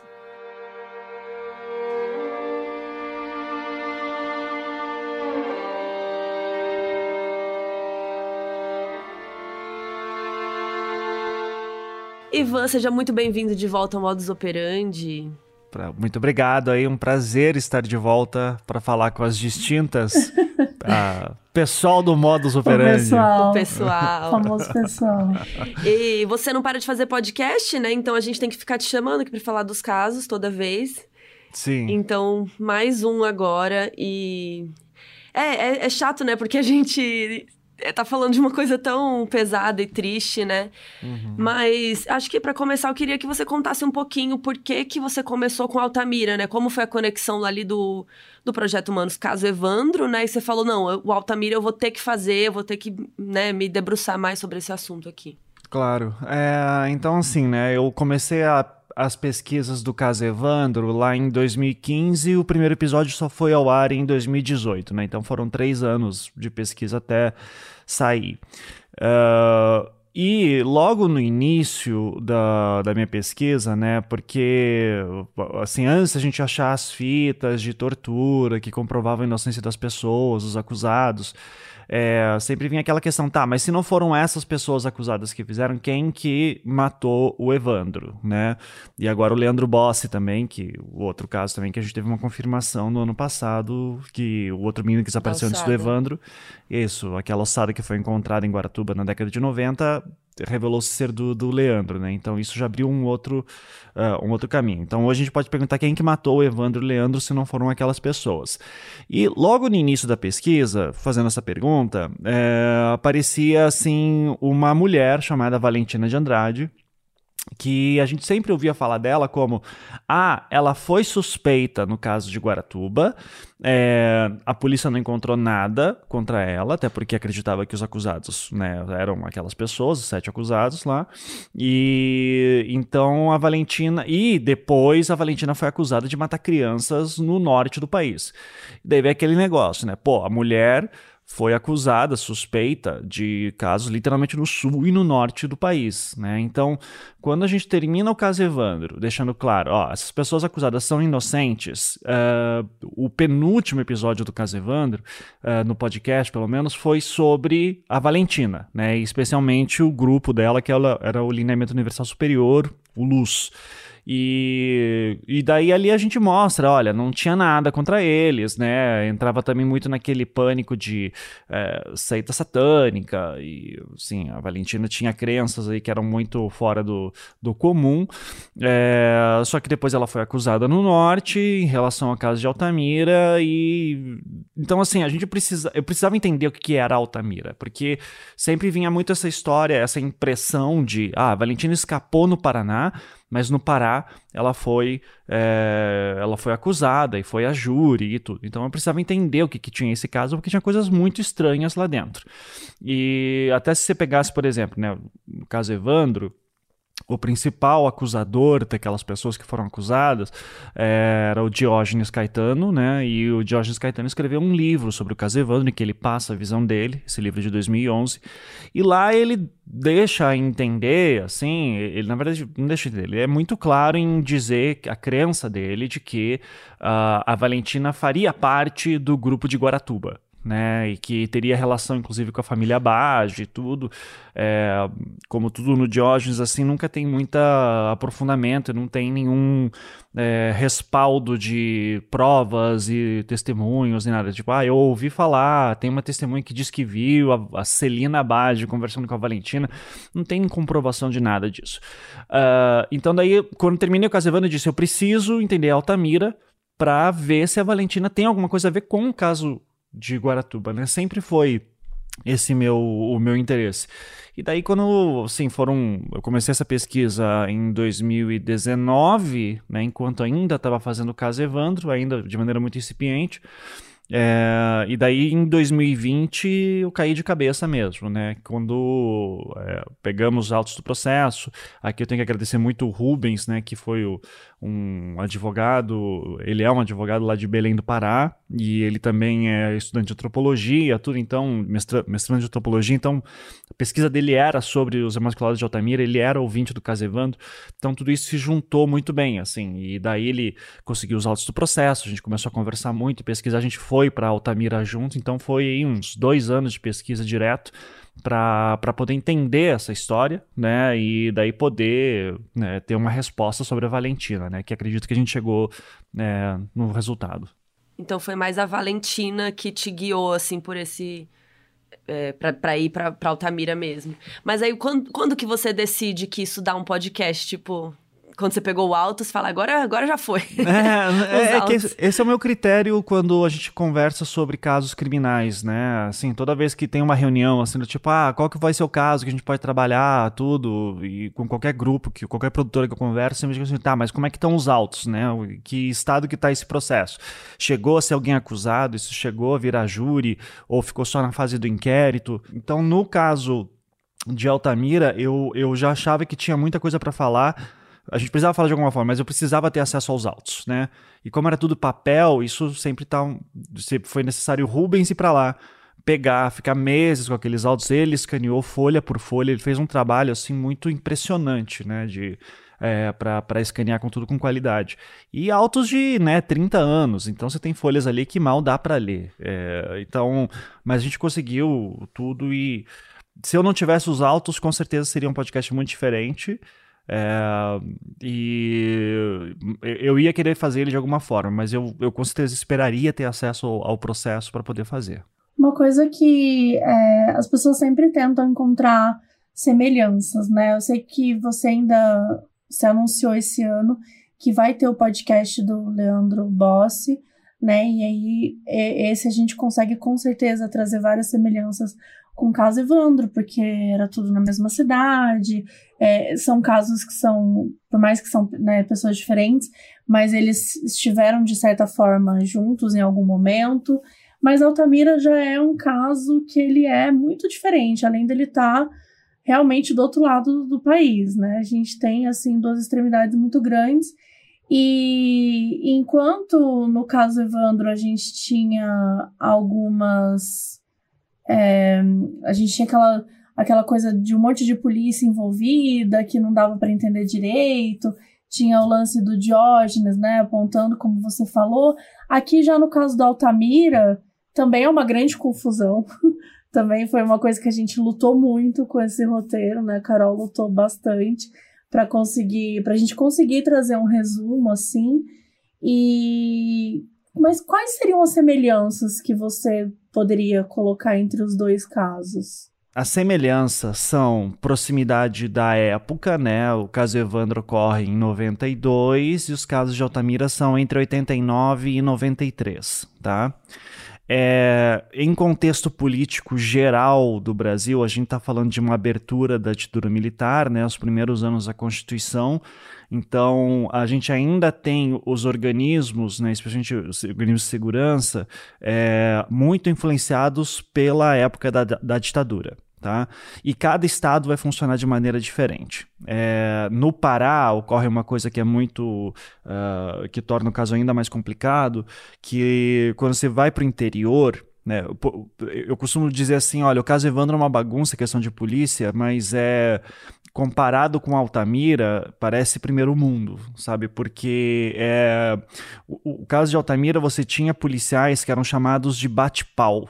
O que, que, é o bate-pau? O bate-pau é o policial que ele não passou por academia de polícia, ele não passou por nada. Ele é simplesmente um cara que foi contratado pela prefeitura para ser policial, né? Só que às vezes nem era contratado formalmente, às vezes ele simplesmente recebia lá tinha um, uma, uma conversa com o delegado, o delegado pagava um lanche para ele, era uma coisa muito informal, assim. Só que lá todo mundo andava armado também, né? Então, a gente tá falando de uma terra de pistoleiros, né? A história de Altamira, no interior do Pará, vo volta lá daí para a construção transamazônica, década de 70. Então, é uma cidade que vive booms populacionais, assim, muito grandes e sem estrutura. E isso leva à violência urbana. Numa cidade que é gigantesca, né? O, a, cidade de Altamira, quando você olha no mapa, ela é do tamanho de Portugal, ela tem uma, ela é uma das maiores cidades do mundo em extensão territorial, mas tem uma população muito concentrada ali no nordeste da cidade, né? Então, onde justamente onde passa a Transamazônica. Então, é um território muito grande com vários municípios dentro, né? Tem uma cidade de Altamira muito grande, é, muitas reservas uh, indígenas ali também mais para baixo. E, e, nesse ambiente em que você não tem muita estrutura, por, é, é uma cidade, assim, por exemplo, você não tem pessoas que são do que são paraenses ali há muitas gerações. Tem muito migrantes, né? Então, muito nordestino, principalmente, tem muita gente do sul que foi para lá, sempre com esse interesse de enriquecer naquele ambiente. Então, nesse estado em que você não tem muita estrutura, nem policiamento, nem nada, o que acontece? O caso de Guaratuba e Altamira, eles passam uh, numa cronologia de são casos de crianças morrendo de maneira muito violenta. É, e uh, no momento de redemocratização, em que as forças policiais ainda são muito influenciadas pelo regime militar, E uh, é uma época também que está começando a se ter uma preocupação com direitos de criança e adolescente. É, é, é a época né, que vai surgir o ECA e tudo isso, o Estatuto da Criança e Adolescente. Até então você tem, tem muito essa noção de uma, a criança é um, um adulto pequeno, né? É, então ali que começa a se falar sobre a proteção da infância. E, então esses crimes começam a chocar, não só pela brutalidade deles, mas também porque começa a ter um, um ok, a gente precisa falar sobre violência infantil no Brasil de alguma forma. Só que onde é que está o ponto de conexão bizarro disso? É, é, muito curioso que até teve um ouvinte do podcast que, do Projeto Humanos que fez um. É, depois no final de Altamira, quando a gente fala sobre o verdadeiro assassino e tal, ele fala assim, né? É muito é, doido como casos criminais que são muito perversos, em que parece que? Por que, que alguém, a gente mata, por que, que se mata alguém, né? Assim, é, quais são os motivos? É, isso geralmente tem a ver com vingança, momento de violência, de raiva. Crime contra criança exige uma perversidade que vai muito além, assim, do, do das razões mais comuns de assassinatos, de homicídios, né? É, e, e, no, e especialmente quando tem requintes de crueldade, é, se, se cria uma percepção de, ok, quem está fazendo isso é uma pessoa muito perversa é, e deve ser muito inteligente, tá? deve ter alguma organização por trás. Essa é a lógica que se coloca ali nessa época. E a, a solução mais direta da mentalidade da época é ritual satânico, magia negra, né, usando os termos que são utilizados na época. Então é um grupo de poderosos né? Então isso se assemelha. Uh, é um grupo de poderosos que, estão que está matando essas crianças com fins de algum ritual macabro que eles estão querendo fazer. Agora, o que é interessante é que em Altamira, quando a gente olha os jornais da época, né, de todos os casos, do que tinha, muita coisa não foi coberta, tem casos de crianças que desapareceram que não foram nem aberto o boletim de ocorrência, esse é o nível de desassistência que tinha naquela época para as crianças. É, então, o, os pais eram muito culpados, né? Como assim você deixa sua criança, teu filho solto por aí, é, e se acontece alguma coisa desse jeito? Então, quando uh, essas crianças, a gente começa a olhar pelo, pelas matérias da época, fala-se muito sobre um tarado, um pervertido, sempre com essa conotação sexual muito forte, mas há uma mudança no ano de 92, justamente depois do caso Evandro. Quando o caso Evandro ocorre e daí sai notícia no Brasil inteiro falando sobre seita satânica que matou criança, é, que matou o Evandro e que talvez tenha matado o Leandro Bossi, você vai ver que a narrativa em Altamira começa a mudar também. Deixa-se de falar de apenas um pervertido sexual, de um tarado, de um maníaco, e começa a aparecer do tipo: ó, foi um pervertido, foi um tarado sexual, só que é, também deve ter tido algum ritual macabro por trás. Então começa a se juntar. É nesse período daí que em outubro de 92, se a gente colocar numa cronologia, né? O Evandro, se a gente for colocar agora a Tuba na, na cronologia, com Altamira. Em janeiro de 92, some e aparece morto o menino Judirilei Chipaia, né, um menino indígena que é encontrado morto e emasculado.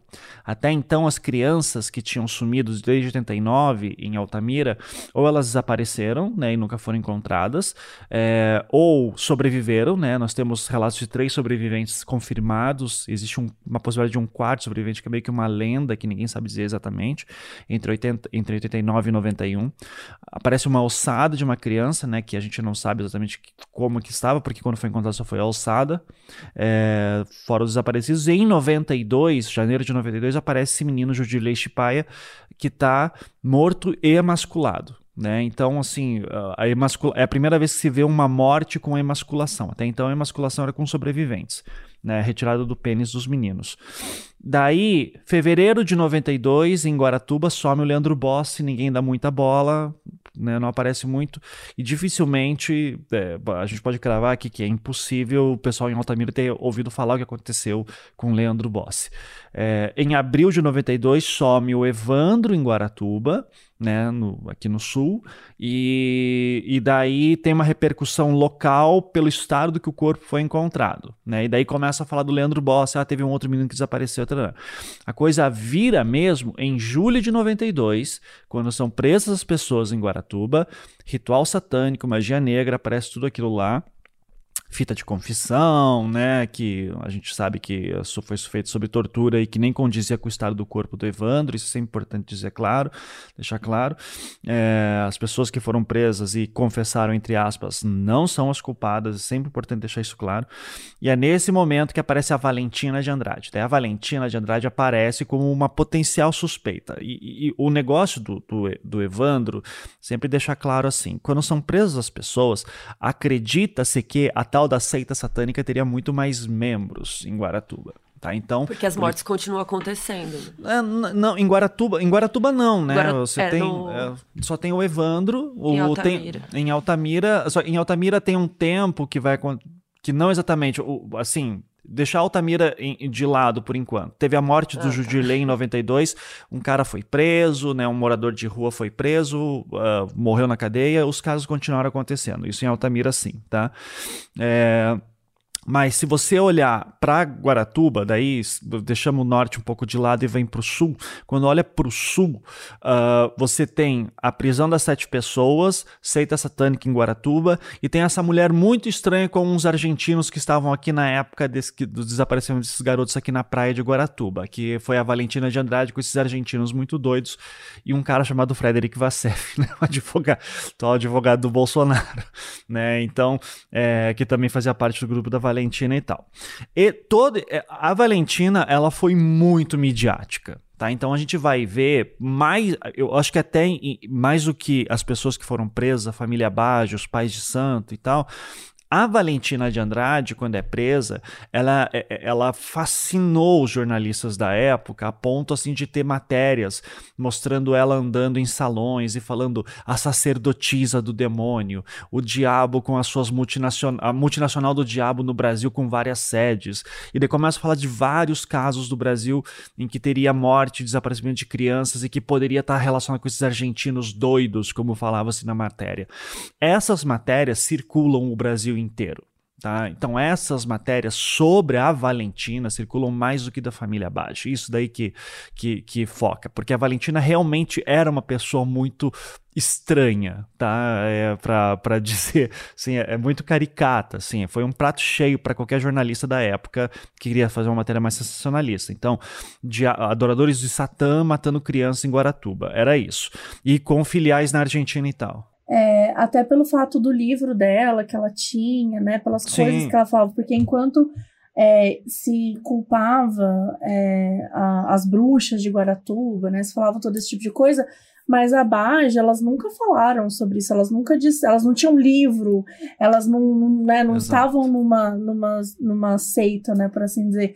Já a Valentina, ela tinha esse livro, né? Ela tinha esse. É, qual que é o nome do livro mesmo? Esqueci. Por... Deus a Grande Deus Farsa. A grande farsa. Deus a Grande Farsa. Ela tinha, é, enfim, uh -huh. as crianças dela, esse grupo todo, então, de certa forma, eu sinto que isso também acabou sendo é, algo que chamou mais atenção ali para criar o sensacionalismo, porque você tinha ali o prato cheio, né, que você precisava. Isso. Exato, fizeram busca e apreensão na casa da Valentina, daí encontraram lá desenhos de demônios, sabe? Então tudo isso é, contribuiu para for, formar essa ideia de uma bruxa midiática, né? Daí não encontraram nada contra a Valentina, não encontraram nada contra o Vassef, contra ninguém no lineamento universal superior e nem ia ter o que encontrar mesmo passa para frente. Daí sim, outubro de 92, some o Jaenes, né, que é o, a criança que morre é, em Altamira. Voltamos para Altamira agora. O, o Jaene some e três dias depois o corpo de, dois, três dias depois o corpo dele é encontrado morto e emasculado. Então que nem o Judilei no início, né, do, do ano de 92. Ou seja, as mortes estão continuando e daí começa a falar, opa, peraí, né? Então policiais, jornalistas, já estão influenciados com tipo, pô, lá no sul tinha umas crianças morrendo com um ritual de magia negra. Será que não está acontecendo isso aqui também? Gente poderosa. E daí quem que vira o suspeito principal? O filho de um fazendeiro, né, de, de Altamira, é, o, o Amailton Gomes, que era Homossexual ou bissexual, a gente não sabe dizer exatamente, tá? É, o que ele era. A gente sabe que ele teve namoradas, a gente sabe também que ele teve relacionamentos com homens. É, então, é provável que hoje seria bissexual, na época era chamado de gay. E encontrado, encontraram na casa. Ele gostava de rock, sabe? Então encontraram discos, encontraram filmes de terror, encontraram quadrinhos. e Pronto, é o satanista também, é, tudo que a mídia gosta. Então começa a falar que ele era adorador do demônio, ele era. Ele, tem uma, matéria que eu lembro muito assim que falava: é, o monstro Altamira é ateu e, e, e, gay, coisa assim, sabe? É adorador, de, gosta de coisas do demônio. Só que o, o Amailton, ele sai de Altamira logo depois que o Jaenes desaparece, isso já torna ele suspeito, né? Diz assim: ah, sempre que uma criança some, ele sai da cidade. Na verdade, nunca se comprovou isso, tá? Inclusive, é bem provável que não tenha nada. Mas começou, o boato ficou muito grande, que sempre que uma criança sumia, o Amailton saía da cidade. É, e ele ficou. E, e, daí as coincidências também que, que, que, atrapalhavam o caso, né? O Amailton saiu de Altamira porque ele ia fazer uma viagem de moto, ele era um playboy, aventureiro tal, vinte e poucos anos, ele faz uma viagem de moto até o sul do Brasil e passa para a Argentina. Né? Então lá para frente essa conexão vai, vai ser bastante forte para os investigadores. Né? É, o Amailton está fora de Altamira já faz algumas semanas. Ele é o principal suspeito de um delegado lá que veio de Belém para Altamira para investigar o caso, porque está acontecendo muito. No caso do Jaenes também, a dona Rosa Pessoa, que foi uma mãe que lutou muito para tentar saber o que aconteceu com o filho dela, então ela virou uma grande liderança. É, e enquanto o Amailton está fora da cidade, sobe mais uma criança e aparece emasculada também, né? E é uma das coisas mais trágicas desse caso também, que foi o, ca é o caso do menino Clebson, é, porque ele foi encontrado morto emasculado e, assim, a família tentou é, dar queixa na polícia, a polícia nem acreditou na, nos familiares, né? Dizem, é o que dizem os relatos, né? De que ele não tinha nem certidão de nascimento. E, e, isso é uma coisa também que a gente tem que colocar em. Por muito tempo no Brasil, para fazer de nascimento, você tinha que pagar por isso. E, e isso atrapalhava famílias mais pobres, principalmente, que não conseguiam registrar seus filhos. Então era muito comum demorar muitos anos para registrar o seu filho que nasceu. Tinha gente que nunca teve certidão de nascimento. Então as pessoas sequer existia. Né?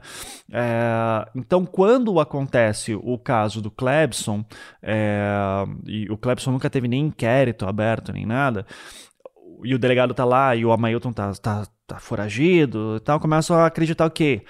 Ah, o Clebson apareceu morto e emasculado, só que a emasculação dele foi diferente. E daí começa uma doideira em Altamira, que as pessoas começam a falar que os casos anteriores foram emasculação com corte cirúrgico nunca teve comprovação de corte cirúrgico nenhum. Não sei nem o que, que seria exatamente corte cirúrgico. Isso que eu ia falar, né? Uma é. faca afiada pode ser um corte muito Sim. bem feito. Exato, um pênis de uma criança ainda, hum. né? E, e, Esse é aquele momento que eles têm aquela, aquela coisa que, tipo, que cada um dentro do grupo tinha uma função, né? Um era de cortar, Isso. o outro era de sequestrar, enfim, trazer criar essa narrativa, né? É, porque também, assim, daí uh, tem o detalhe, né, que vai ter um dos sobreviventes, né, que vai dar um depoimento dizendo que ele for, ele acordou no meio do ataque e ele viu mais pessoas em torno dele, debaixo da venda que ele estava.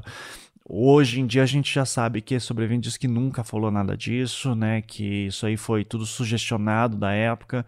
Então é muito complicado. Você pega uma hoje em dia uma testemunha menor de idade, ela já tem que ser tratada com todo um cuidado psicológico específico, porque ela crianças são muito sugestionadas.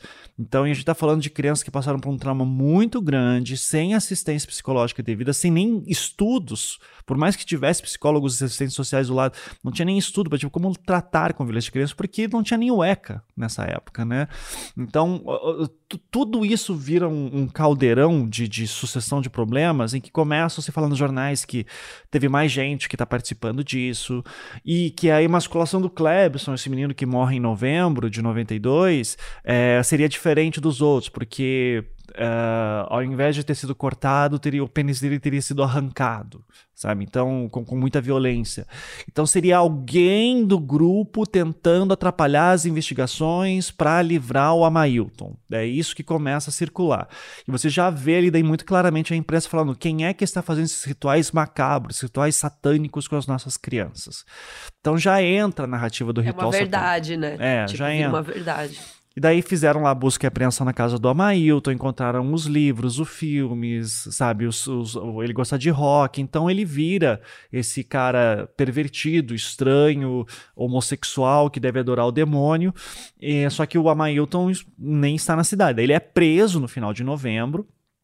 E daí, enquanto ele está preso, some uma criança em dezembro, some outra em janeiro, e em março aparece mais uma criança morta e emasculada com a Mailton preso, né? E daí, assim, daí começa a falar que a emasculação é diferente das emasculações anteriores de novo, sabe? Que, na verdade, todas as emasculações foram diferentes. Se a gente for analisar pelo que a gente tem, todas elas foram diferentes entre si, né? É, apesar que os laudos são, não são dos melhores, né? Mas a gente consegue perceber que não tem mais na cabeça da população se formou essa ideia que, tipo, ok, os mortos anteriores tinham cortes cirúrgicos, é, você tinha o Amailton envolvido com certeza, porque ele é homossexual, poderoso, tarará, tem esse ritual satânico e agora surgiu essa nova vítima, estão querendo atrapalhar as investigações, mas também estão fazendo, lá, lá, lá. Daí, aqui que se já estava tudo atrapalhado no início, aqui piora de vez, né? Porque a população não confia mais na polícia Altamira, nunca confiou, inclusive acredita que tem policiais envolvidos na tal seita satânica, e daí começa uma pressão para que envolvam a Polícia Federal ali dentro. Isso é muito comum no Brasil, especialmente é, em, no, no, norte, em que a polícia local não é confiável, chama-se daí a Polícia Federal para resolver o caso. Aqui vira um problema porque chama-se a Polícia Federal, só que não tem uma determinação federal para isso, né? É feito, a gente não sabe exatamente como que a Polícia Federal foi parar lá.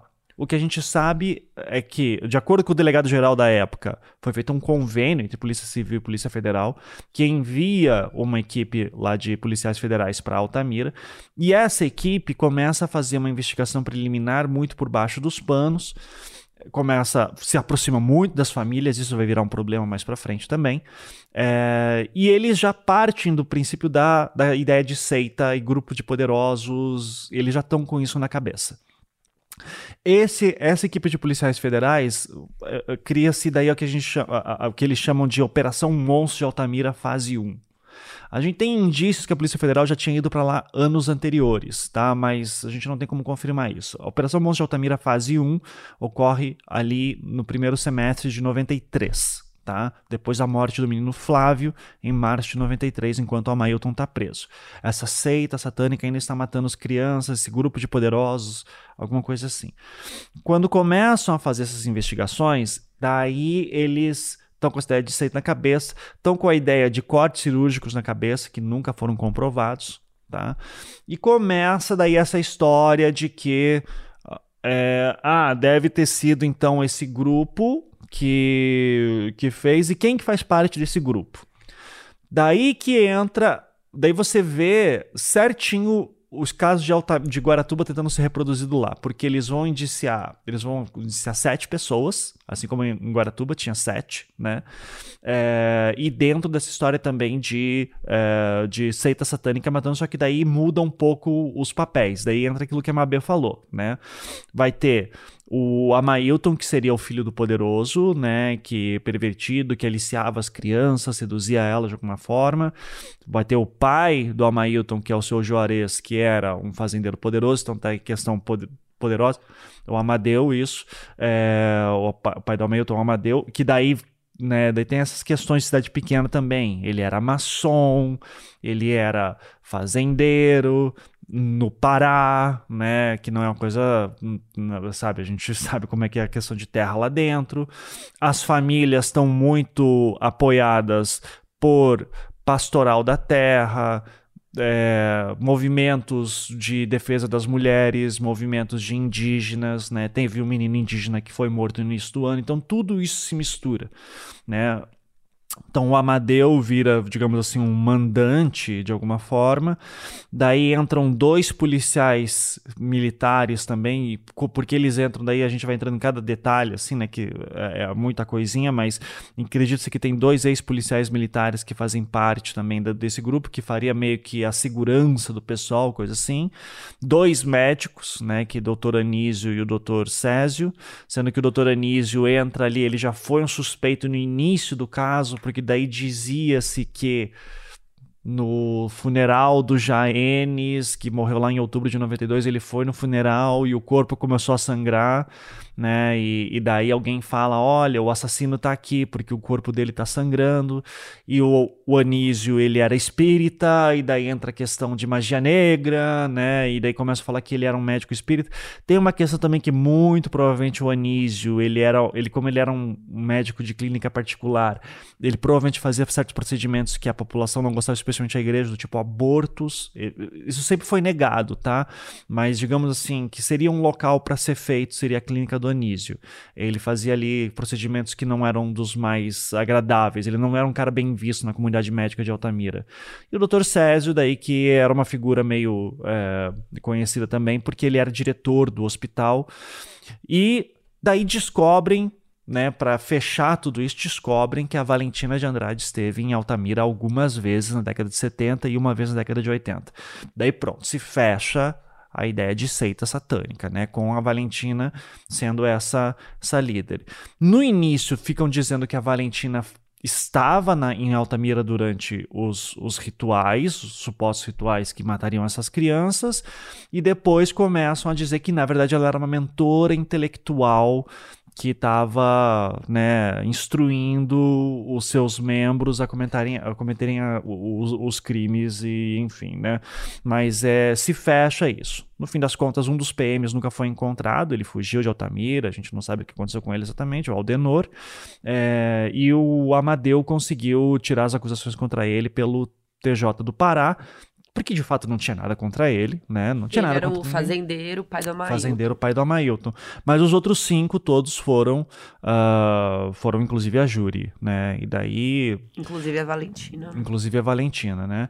Eu, eu, eu costumo dizer que o caso de Altamira, ele tem algumas fases bem distintas, assim, e cada fase tem as suas próprias regras, tá?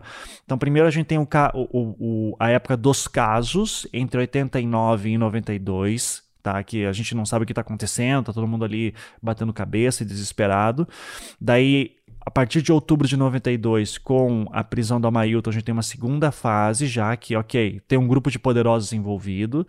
Em 93, quando entra a Polícia Federal, forma-se essa ideia de seita, né, de poderosos, uh, e que daí já começa a, todo um embate judiciário ali dentro. Daí nós temos as fases dos júris, né? Que daí já é um outro capítulo, já seria um quarto capítulo dessa história. E o último, derradeiro capítulo, para mim, é depois da prisão do Chagas no Maranhão, né? Que acho que daí é quando. É, se você for ver, cada um desses cinco momentos que eu acabei de falar são cinco casos diferentes sobre os mesmos, as mesmas vítimas, né? Os mesmos envolvidos.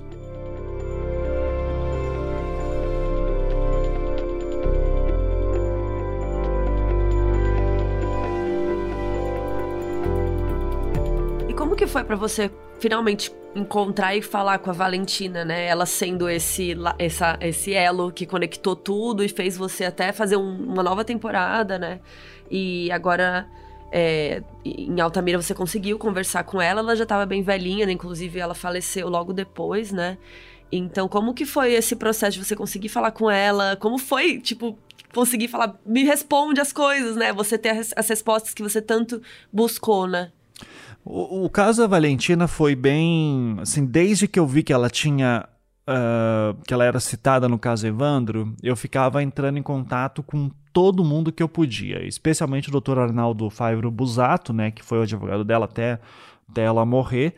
É, entrei em contato com ele, ele é aqui de Curitiba, e daí falei, doutor, ó, meu nome é Ivan, tô fazendo caso lá de Guaratuba, tarará, e eu quero falar com a Valentina porque eu acho que eu quero contar a história de Altamira e eu quero ouvir a história dela, né? Eu quero ver o que, que ela tem para dizer.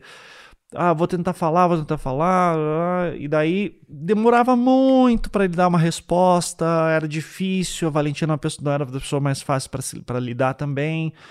Daí ele disse. E, e, a Valentina também era muito blindada pelos seus seguidores, né? Então, especialmente aqueles que conviviam com ela em Londrina, né? Ela morou a vida inteira, os, sei lá, as últimas cinco, seis décadas morou, da sua vida morou em Londrina, até mais. É, e, e ela, no norte do Paraná. E ela tinha alguns seguidores que moravam com ela até, não sei se ainda moram em Londrina, provavelmente ainda moram lá porque fizeram suas vidas lá, enfim, mas eles meio que blindavam ela, assim, do tipo, não, ela tá muito velhinha, ela não vai querer falar, é, ela tá com problemas de saúde, isso, esse é um assunto que, né, mexe muito com ela, tal, mas daí eu comecei a falar com alguns seguidores dela, é, tentando explicar a minha intenção. Olha, não quero acusar ninguém, eu só quero ouvir o lado dela, eu quero entender o que aconteceu, porque eu não conheço a história de Altamira, não conheço o que aconteceu, não conheço desse lado de vocês. Eu sabia que tinha nos autos do caso Evandro no início, né? Daí conversando, conversando, chegou, diz: Não, ela não tá afim de falar, não vai falar, e acabou. Eu larguei mão, né? Sempre com a esperança de que um dia mudasse de ideia tal, mas é, dava uma insistida aqui ou outra, mas nunca dava. E eu já estava aceitando que eu ia ter que contar a história de Altamira sem falar com a Valentina. Eu lembro até, inclusive, quando a gente recebeu os autos do processo que o Rubens conseguiu, e daí uh, eu tenho uma, uma amiga que trabalha com a gente, que nesses casos, né, que é a Elisa Cruz, que é defensora pública no Rio de Janeiro, e ela sempre faz, assim, consultoria jurídica pra gente, ela faz catalogação de autos de processo, e eu lembro quando ela leu os autos de Altamira todo, assim, ela disse assim: Olha, Ivan, eu sei que você quer contar Altamira por causa da Valentina, eu entendo que esse é o teu elo. Só que assim, cara, não tem nada da Valentina aqui. Nesse caso, ele é muito mais focado nos médicos, é, talvez ali no né, no Amailton, no Carlos Alberto, o ex-PM, mas os médicos com certeza têm aqui um protagonismo. A Valentina, assim, é uma notinha de rodapé, assim, é até estranho ela estar tá aqui nesse caso. Eu fiquei, porra, que doido, né? Porque o que eu lembrava era a cobertura dos júris, assim, e a Valentina era a grande né, personagem que aparecia na época dos júris pela cobertura da imprensa. Então isso já é uma coisa. Por isso que eu falo que nessas fases do caso, essas cinco fases que o caso tem, é, o, o, caso dos júris, a Valentina ganha um protagonismo que ela não tinha anteriormente. Né? Ela vira aquela protagonista na época dos júris. Então, quando uh, eu tô lá investigando, eu já, já tinha aceitado que, tipo, ok, pelo processo ela também nem aparece muito tal. Mas nesse meio tempo saiu a série do caso Evandro no Globoplay. E, e daí um dia a série termina, né? E eu recebo uma DM de um rapaz, né? Falando assim: ó, eu sou. Meu nome é Alex, eu sou filho da Valentina de Andrade. É, eu moro aqui com ela em Londrina e a gente viu o teu trabalho e ela quer falar com você. Falei, pô, que maravilha, né? Então vamos aproveitar. E daí logo em seguida a gente já marcou, assim, de. Se ele veio falar comigo, sei lá, em maio, em junho de 2021, a gente já estava fazendo as gravações. E daí a gente tinha combinado que era, se não me engano, era toda quinta-feira à tarde a gente combinava de falar. E foi umas, sei lá, foi uns dois né? Foi um monte, assim, tem muitas horas de conversa com ela, tanto que aquele episódio que a gente faz com a Valentina, ele é gigantesco e ele já é... Eu não aguento você, Ivan. você. Isso aqui é um resumo, tem três horas e meia. É... Gente, isso é muito mas, Ivan. Mas, cara, é, é assim, tem, um, tem uns quatro quatro, cinco horas de conversa com ela só sobre as ideias dela, assim, sabe? Sobre os poderes que ela dizia que tinha, sobre as coisas que ela já viu. Então, tipo assim, é muito material. E, e eu achava que Deve era importante. Não, é, é, eu, eu ficava fascinado, assim, né? Porque ela nunca falou. Vou fazer um podcast sobre ela daqui a pouco. Ah, daria, ó, Não super duvido. daria. Mas é. Só que assim, eu, eu, eu, eu eu gostei muito daquele processo de fazer aquele episódio em específico, porque o que eu fiz, eu disse, cara, eu não vou conseguir ter esse desprendimento, né, de o que, que é mais importante. Então, então a gente tinha uma equipe de, de, de, jornalista e roteirista, né, na, na, produção de Altamira, e tinha essa roteirista que eu tinha trabalhado também naquela época do caso Evandro, que era a Ludmilla Naves, que é uma baita roteirista aqui no Brasil, e daí eu falei, Lud, eu tô aqui com um pipinão, que é, eu tenho milhares de horas com a Valentina de Andrade, E eu preciso que alguém pegue isso e monte uma narrativa, contando a história de vida dela. Cê, e, mais também de seguidores e do filho também que eu entrevistei, né? É, então eu preciso montar esse quadro, porque foi, foi frustrante quando chegou a hora do tipo, vamos falar sobre Guaratuba primeiro. A Valentina já não estava bem, ela já não estava legal assim para falar e, e dava para notar que ela ficava muito incomodada, sabe? Ela tinha momentos assim que ela, ela começava a chorar, que dava para ver que ela ficava sem voz, que você via que tinha alguém do lado dela tentando dar um suporte Quantos pra anos ela. ela tava? 90, né? Já tava com 90. Acho que ela morreu com 91, coisa assim. E, né, e só que assim, com uma memória ótima, falando tudo, falando bem, assim, sabe? Então ela tava super lúcida e Nossa, lúcida. é, e me mandava Legal. mandava áudios no WhatsApp, assim, tá? Eu tenho muita coisa dela assim, tipo de material que a gente conversava. E, e daí guardei tudo isso, passei pra Lud, a Lud conseguiu fazer lá um, uma narrativa que achei que ficou bem legal. Eu só dei uma complementada com base no que já tinha sido lançado antes também, que precisava dar umas amarras. Daí ficou aquele episódio gigantesco, assim, mas ele é tipo um filmão, né? Tipo, a história de Valentina de Andrade, né? Dá pra fazer uma série do Globoplay só sobre ela, assim, porque a história de vida dela era, era incrível. E, e, e, daí, com base nisso tudo, eu conseguia do tipo, ok, a gente terminou de falar dos júris, vamos contar a história da Valentina de Andrade. Né? Eu eu tinha até essa dúvida: quando é que eu conto a história da Valentina? Será que é depois que a gente cita ela sendo acusada? Será que é antes do júri?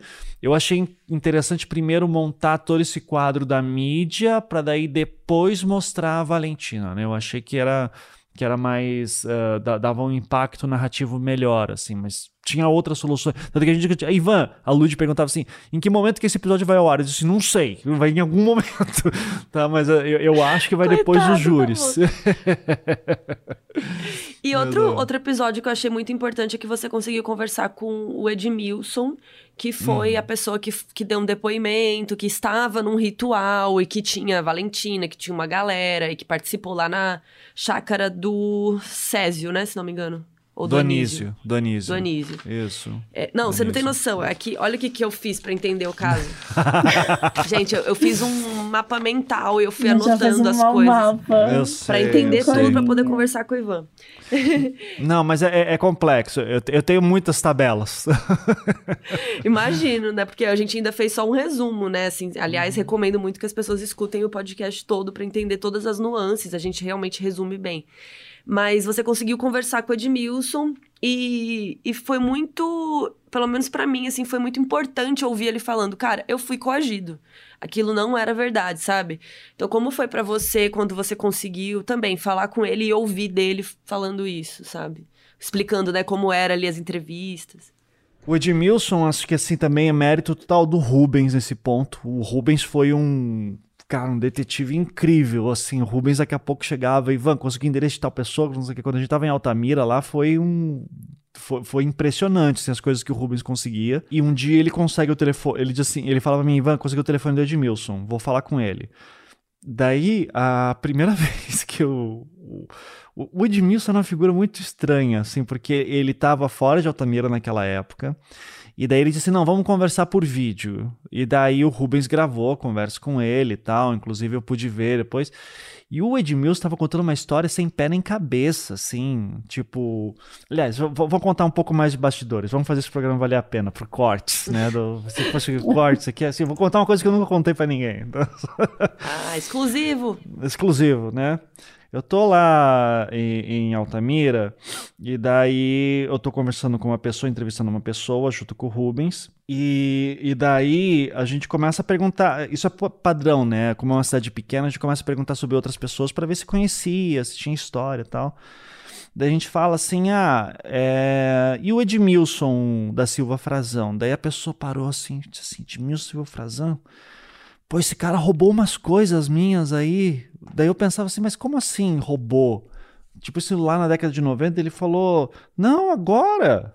Pegou, um, sei lá, pegou uns móveis aqui meu que ia fazer reforma, não sei o que. Daí eu fui lá ver, o cara tinha vendido as paradas, tá dando um BO gigantesco. Daí eu falei: Cacete, né? Daí, ó, tá aqui os telefones dele e tal. Daí peguei lá um telefone, daí, disse, daí, eu, daí ele falava assim, ele parece estar tá vendendo pão agora. Daí, cara, eu em Altamira, tipo assim, velho, eu preciso falar com o Edmilson, vou tentar ver qual é, assim, né? Daí você entrava no, no número do WhatsApp, tinha lá um negócio de pão, coisa assim. Daí eu disse, ah, vou tentar comprar pão.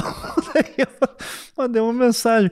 Oi, você vende pão? Só que a Anta aqui tava assim, usando o celular com DDD de Curitiba, né? Era a coisa mais idiota possível, né? Então, Muito bom detetive. Daí o cara, daí assim, não, não vendo pão. A pessoa respondeu, não, não vendo pão. Não sei, não sei se conseguiu esse, esse telefone. Daí, daí mudou a imagem do WhatsApp. Daí eu falei assim: não, Olha. pô, tá aqui. Eu tinha tirado print, às vezes eu mandei, mas aqui. Não, esse print não é meu. Uma história assim Nossa. maluca.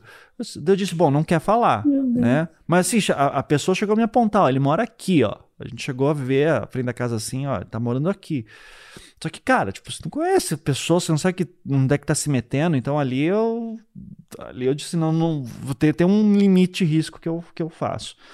Daí daí o, o Rubens ficou insistindo e conseguiu falar assim, não, consegui falar com o Edmilson, tá, daí gravou a conversa por vídeo, uma conversa, sei lá, duas horas, em que ele contava uma história maluca, que ele dizia assim que tinha... Não, porque a seita era muito maior, porque eu trabalhei para um cara que era assim, que tinha umas crianças presas no sótão, que tinha não sei o que. Caralho, velho. Tipo, o cara tá com uma história desse tamanho, assim. E daí passa o tempo, daí daqui a pouco, assim. Daí ele diz, ah, eu tenho uma fita eu vou ter uma fita que eu posso mandar para vocês. É, uma fita que eu gravei no dia que eu fui coagido pelos, pelos advogados da Valentina e não sei o que. História assim.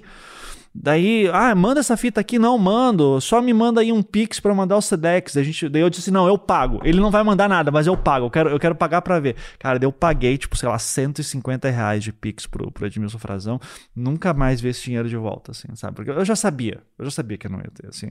Mas daí teve essa conversa, daí o cara nunca mandou fita, e daí passa um tempo, cara enrolando o Rubens, enrolando. Daí o Rubens ficou uma hora que disse assim: Ivan, falei com, com o Edmilson hoje, disse: Edmilson, para de me enrolar. Assim, fala a verdade. Só fala a verdade. Daí, daí o Edmilson começou a falar. Assim, tipo, não, Mas então, o cara beleza. Do pão era ele. Era ele. Depois eu descobri. Depois eu descobri a história do pão. Já, já chegou a história do pão, mas daí. Daí ele começou a falar, daí ele disse que tinha um amigo que era jornalista que queria falar com ele, daí era eu, entrei em contato com ele, daí eu disse, ó, oh, sou de Milton, né? Fui eu que te fiz aquele pix, lembra? Né? Você vai me mandar a fita? Não, vou mandar. Nunca mandou também, assim, tal. Mas daí ele começou a contar, assim, tudo o que aconteceu. E nisso, o Edmilson começou a ficar com medo também, porque começou a ter chamada da Globo, do podcast que ia sair. Ele começou a dizer assim: escuta, olha, você não vai falar de coisa que eu tô envolvido agora, né? Porque né, o que eu fiz no passado eu admito, só que agora, assim, eu tô numa situação delicada tal. Ele nem tava em Altamira na época né, assim, até já avançando, o Edmilson foi preso né, no, final do ano passado por conta desses golpes que ele estava aplicando em Altamira. Então era disso que ele estava com medo. Ele acabou voltando para Altamira e foi preso.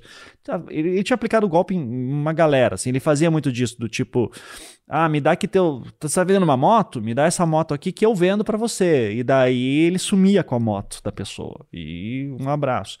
Então, é, o, o Edmilson, assim, só que também, né, a gente acabou criando uma. uma ele, ele ganhou uma confiança porque eu, eu, tirava muita dúvida com ele, tipo, Redmilson, como é que era ser bate-pau em Altamira naquela época? Então, muita informação, porque ele foi bate-pau também, né?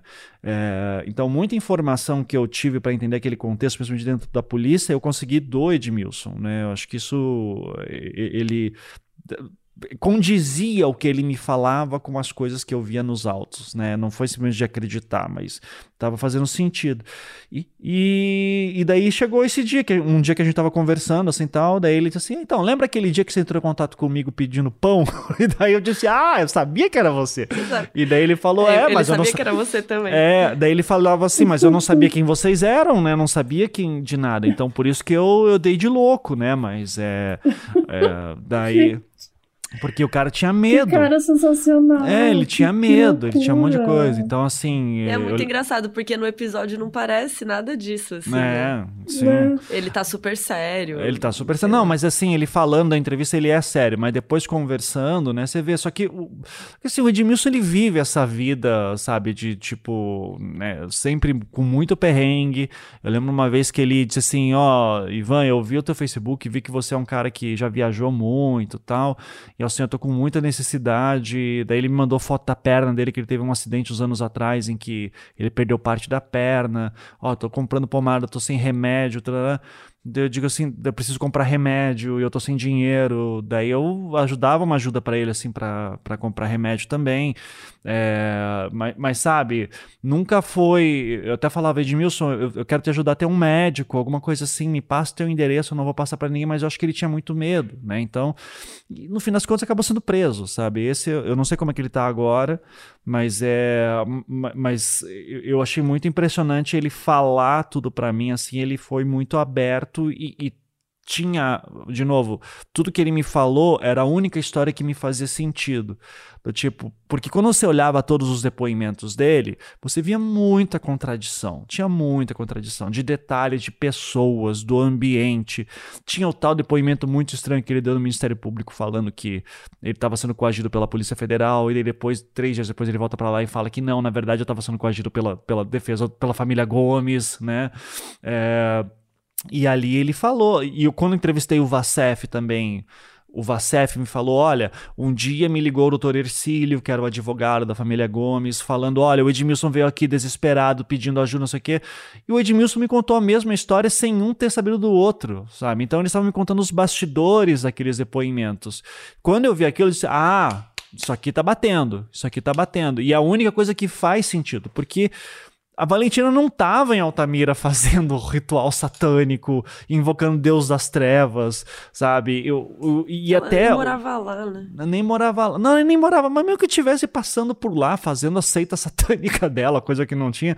A, a, a descrição toda é muito caricata. Você vai ver que todos os depoimentos que tentam montar a ideia de seita satânica é muito tipo pessoa com bata preta, louvando os Car- deuses das capuz. trevas com capuz, com um livro escrito magia negra na capa, sabe? É- é- tem muito disso. Eu amo. Quem que sabe? tem um livro escrito Magia Negra, tipo título, né? Pois é, pois é, mas é, mas isso, mas é o que tinha, sabe? Esse é o imaginário ali. Só que como as pessoas não têm muito ah, ali dentro, não tinha muito repertório de bizarrice para isso, né? É, ia para esses pontos mais fracos, né? E que você olha e diz assim, não, não é assim que funciona, tá? É, sabe como é que eh, a gente conhece aí um pessoal que é meio de, de, uns lados meio obscuros assim, e, e não é assim que o pessoal é assim. que, que o pessoal tem, né? Então, mas foi, foi isso. Acho que com o Edmilson foi, foi muito. Eu acho que a entrevista da Valentina, dele e do sobrevivente, do Van de Clay, acho que foram os pontos assim do tipo, ok, essa história agora está esclarecida. Né? É, acho que a gente consegue dar um ponto final assim de tipo, olha, aconteceu isso e essa é muito mais uma história de atrapalhadas é, de, de sistemas de segurança do que necessariamente né, de infelizmente de né, inocentes que foram presos também e de inocentes que nunca tiveram justiça, apesar das famílias acreditarem que teve, né? Sim, que é mas muito parecido com o caso do Evandro nesse ponto, né? Da, da polícia coagir, prender as pessoas e falar, ah, é isso, pronto, resolveu, né? E, as e os inocentes ficam lá, né, anos e anos presos. E você acha que então dá pra concluir com tudo isso que o Chagas era o culpado dos casos de Altamira também, além do Maranhão? Sim, sim. Eu não sei se o Chagas, assim, os casos de emasculação, que tem emasculação confirmada, inclusive de sobreviventes, dá pra dizer sem sombra de dúvidas. Acho que o caso do Ailton, que é aquele menino que teve a ossada encontrada, também dá pra dizer, porque eu lembro de entrevistar a irmã do, do Ailton e ela fala: Ah, eu lembro do Chagas, ele era nosso vizinho. E o Chagas tinha esse modus operandi de né, ah, pegar as crianças meio próximas da região onde ele morava, tudo. Né, é, então acho que do Ailton dá agora de dos desaparecidos, que é um grande mistério, tá? Porque a gente não tem corpo, não tem confirmação. O Chagas confessa esses crimes, só que são tantos crimes que o Chagas confessou e são tantas vítimas que ele fez que não dá para cravar com certeza. Tá? Eu, eu, eu não duvido que teve. É, Altamira é uma das regiões mais seguras, né? E não só por questão de homicídio, pode ter ocorrido acidentes também. Eu acho que tem alguns desaparecidos que estão na conta dele, mas eu não consigo dizer com certeza que todos os que ele confessou são, são de fato autor, autoria dele. Agora, de emasculação confirmada e, mortes que a gente tem, eu não tenho dúvida que foi o Chagas. É, é muito é, é, muito condizente com o que a gente aprendeu sobre ele, né? Nossa, é, tipo, enquanto a gente estava analisando, conversando sobre isso, a gente falou sobre como a resposta fazia todo sentido, né? Quando a gente chega até o Chagas e chega até essas informações. Porque até então ficava uma grande uma grande indecisão, assim, eu, que é o que aconteceu com o caso Evandro, né? Tipo, a gente não é. tem uma resposta exata, né? Mas é. muito provavelmente é algo muito parecido, né? Que é o que você fala até de ser um serial killer, né? Que é o que estava acontecendo na outra região também, né? É, eu, eu assim, eu acho que pelo que a gente está levantando do, do, do, do, do, do Leandro Bossi agora, a gente está vendo vários elementos que foram descartados na época e que todos levam à crença de que ok, tem um padrão acontecendo aqui. E, e daí o Chagas foi uma grande escola para mim nesse sentido, mas a gente sabe que não dá, cada caso é um caso, né? Cada, cada serial killer é um serial killer, assim, nesse ponto. Só que tem elementos que são muito fortes ali no, no caso de Guaratuba agora. Então, como fenômeno social, os dois casos de Guaratuba e Altamira são muito interessantes para a gente ver essa mentalidade do tipo é mais fácil existir uma seita satânica do que uma pessoa que mata tantas pessoas. É, e isso é uma frase que eu ouvi muito de Alta, em Altamira, assim, não, é impossível o Chagas ter matado todas essas crianças sozinho. E daí, pô, cara, eu tava vendo aquele documentário lá sobre o, o o palhaço assassino lá, né? O, o Gacy. John Wayne Gacy. Isso. E, e, cara, o cara enterrou, sei lá, quantas dezenas de corpos Foram na 33 casa. crianças. É, não eram crianças, né? Eram adolescentes, adolescentes. E, é, adolescentes, e, jovens, é. Né? E jovens. na casa dele, tipo Mas assim. era mais de 30. É, sabe, na casa do cara. Então, tipo assim, como não é possível? Que é possível é, ainda mais com criança. É só que a, a, barbárie do caso é tão grande que as pessoas não querem acreditar que é só uma pessoa. E daí vem esse seguidor lá no, no Twitter que falou, né? Pessoas pretas no Brasil são minoria no Brasil são presas o tempo inteiro, só que sempre por, pelos crimes mais idiotas. Quando é um crime com requinte de crueldade, acredita-se que tem que ser uma pessoa mais inteligente. Daí já vai para um branco, para os poderosos, para médicos, para políticos. É, então já vai ser para um, um outro, para uma outra categoria. E a gente vai ver que o Chagas era um cara comum, era um mecânico de bicicleta, né, que é, negro com acho que também tem uh, traços indígenas, e que daí era. Cara, era um puta serial killer, assim, que, que né, extremamente cruel. É, e que a gente vê lá nas entrevistas que eu. Que, dos áudios de entrevistas que eu consegui lá do, do, é, do Jornalismo Capital, né? Que foi muito gentil em me ceder. Uh, pô, você vê o cara falando assim, é. É, é, de um. De você, fica, você fica muito revoltado ouvindo. E o Chagas, isso é importante. O Chagas ficou confessando por dois anos para todo mundo, para jornalista, para promotor, para delegado, para juiz. E chegou uma hora que ele cansou ele começou a dizer que ele estava sendo perseguido, que não tinha nada contra ele, né? Então, mas é, é sempre importante frisar, assim, para as pessoas que ainda têm dificuldade em acreditar que seja o Chagas, o Chagas deu muitos detalhes, ele nunca tinha problema nenhum em confessar, ele disse assim, não, agora que eu estou preso, eu quero ajudar. Eu quero resolver aqui. Só que ele, chegou... ele dava detalhes que se encaixavam com o que era encontrado Sim. nas cenas, com Sim. a roupa, com a marmita, enfim. Exato. Essa questão da marmita, até a Ilana Casói cita né, na entrevista que a gente fez com ela, é, eu nunca encontrei isso nos autos, tá? Mas, é, mas eu acho super plausível que se não fosse a marmita fosse alguma coisa muito parecida, tá? Também tem, porque nem tudo que o policial tá falando ali na hora, como a gente não grava depoimentos, né? A gente não sabe, nem tudo que tá escrito foi o que foi dito. É, tem muita coisa que passa batido. Tem muita conversa informal e tudo, então eu não sei dizer exatamente. Mas assim, eu, eu, era uma discussão que eu tinha com o Rubens direto, assim, eu dizia assim, Rubens, de um lado eu tenho uma possibilidade de uma seita satânica, matando crianças com o envolvimento da Valentina, porque o Rubens sempre fica falando lá da. Pô, mas aquele vídeo de emasculação que pegaram de uma encenação de uma emasculação que pegaram na, na Argentina e que daí mostrou no, no, no júri da Valentina. Assim, Rubens, isso não diz nada para mim, assim, isso não, sabe, é, é tentar achar pelo em, em, casca de ovo. Então ele ficava um pouco, ele sempre ficava um pouco balançado com isso, era uma das grandes discussões que a gente tinha. De um lado você tem isso, que não tem nada de comprovação, nunca foi encontrado nada assim de relação com Valentina e Altamira, com relação com outras pessoas, e do outro lado eu tenho um cara que foi preso com três corpos enterrados na casa dele. Né, quatro, se contar aquela traqueia que nunca foi identificada tal sabe, com mais troféus que ele tinha de vítimas, com recibo Pispazep com o nome do Ailton, muito parecido com o Ailton. Então, assim, é, é, é, uma avalanche de evidências que tem ali, um estudo de geografia do crime invejável, assim, que é, foi um trabalho dos peritos ali que foi incrível, mais a Ilana Casói ajudando no fundo, mais entrevistas, mais laudo psiquiátrico, tipo, é, é uma avalanche de evidências com, contra o cara, e o grande, a grande crítica que daí eu, eu tenho que fazer alguma, a polícia, na época, a Polícia Federal, quando investigou o Chagas e, e que, já com uma outra equipe, né, já na fase 4 da Operação Mãos de Altamira é, e, e, da Polícia Civil também do, do Maranhão, é ficar dizendo que o Chagas lembrava de tudo e tinha uma memória ótima. Isso é mentira, tá? Isso, ou melhor, é, isso é impreciso. Tá? O que tem é que o Chagas ele lembra muita coisa, só que ele lembra de maneira desconexa. É difícil fazer ele entrar num fluxo de pensamento certo.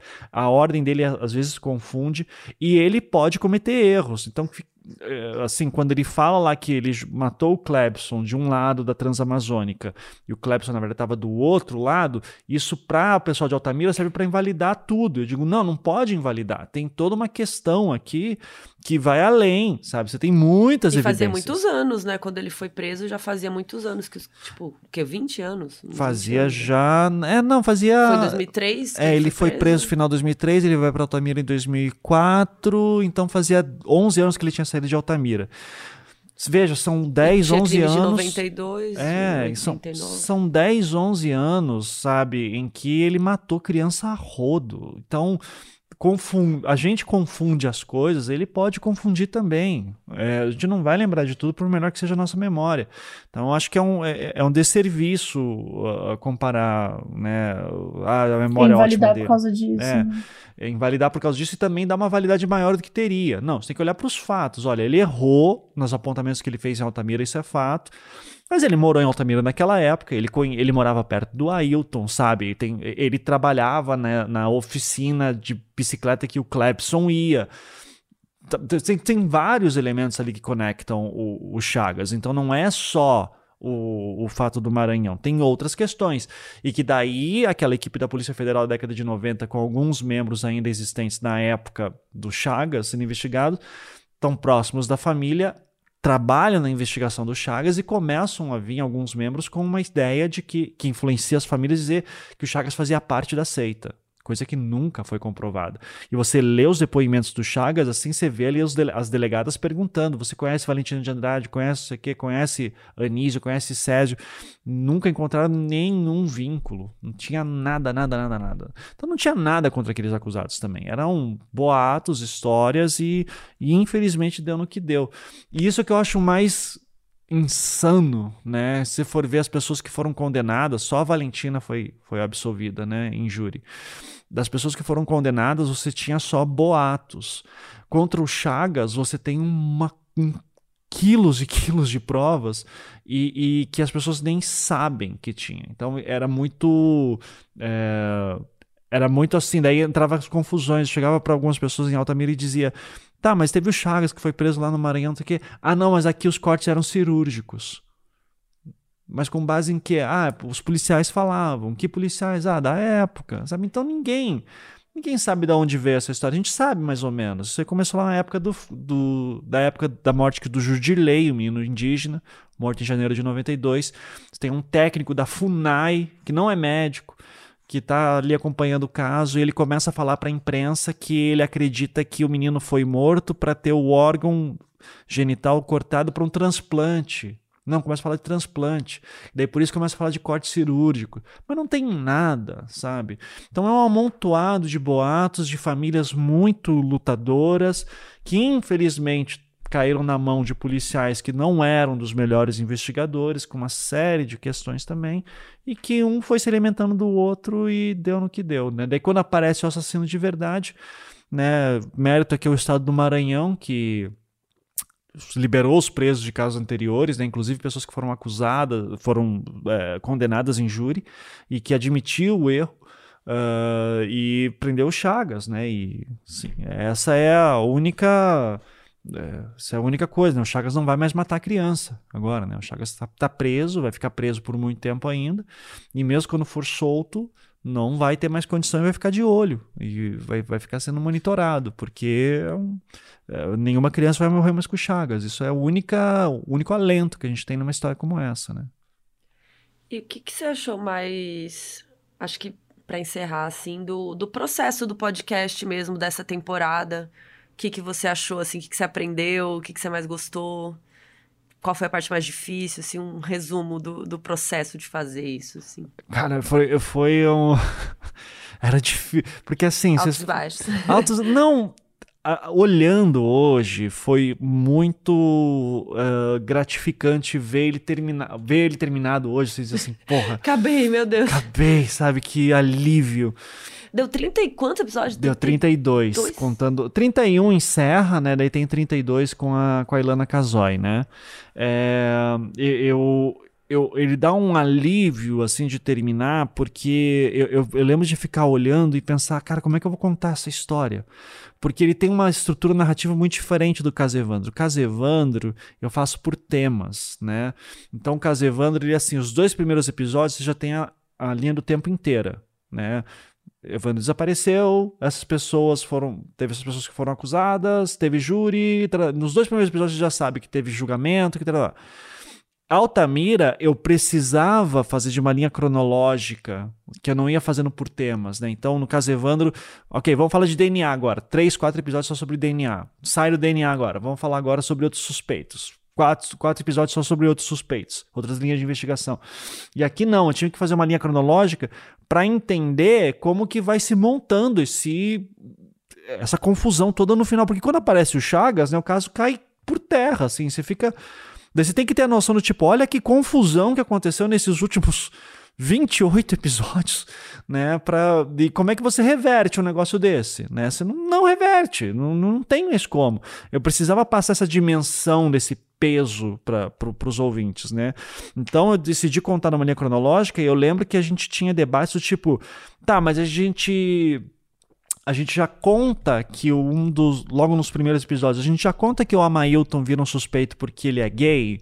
Ou a gente esconde isso tenta transformar o Amailton num suspeito mais plausível para dar uma dúvida nos ouvintes e tal.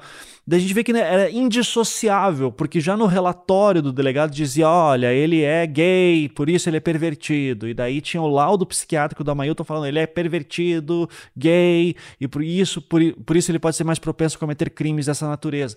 Então tudo isso uh, já, já, já tinha que mostrar homofobia ali logo de cara. E quando escolhe fazer isso, já vai em ouvinte dizendo assim: ah, o Ivan tá querendo passar pano pra sabe, para possível assassino de criança, porque imagina que a polícia e o Ministério Público iam cometer equívocos desse tamanho. Então, nossa, é, mas é, a gente conta casos aqui que que são, meu Deus.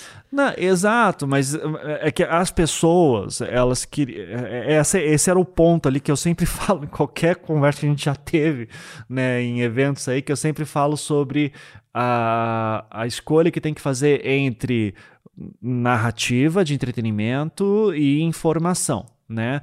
É, quando eu tenho que escolher, eu escolho pela informação. Então, precisava já informar de cara aos olhos de alguém em 2022 que, tipo, o relatório do delegado é extremamente homofóbico. E a gente não pode ignorar que isso leva à condenação do Amailton mais para frente. Então eu não posso ignorar essas coisas porque a gente está em 2022 na época, né? Então escolher isso foi arriscado porque era muito mais interessante narrativamente manter aquela dúvida, tá, mas pode ter sido o Amailton, né?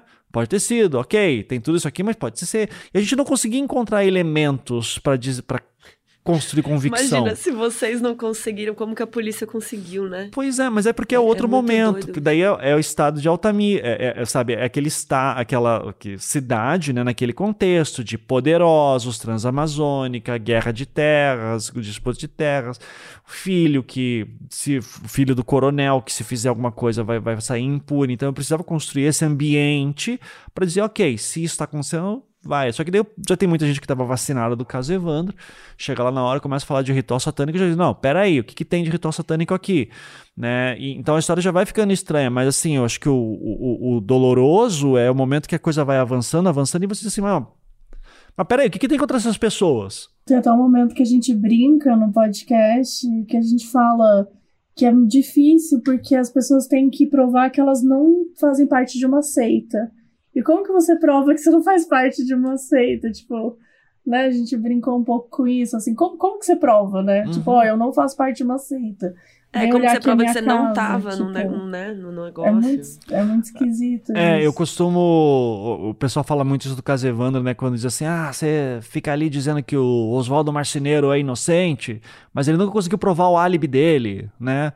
Disse, gente, álibi não tem que ser provado, assim, né? O- o- você tem que provar É o a contrário, culpa. né? É o Você tem que contrário. provar que eu tô com é, exato. Exato. Senão, eu- daí eu faço sempre esse exercício. Digo assim, então, e aqueles 20 mil que eu te dei em dinheiro dois meses atrás, né? Qu- Quando é que você vai me pagar? Ah, mas você não me deu nada. Eu disse, não, mas eu tô falando que eu dei. Prove que você não me deu. Então você vai preso. É. É, prove É. que você não me deu 20 mil reais. Sabe, é, é insano isso. Eu que tenho que provar que te dei o dinheiro. Então, é, senão a gente tá ferrado.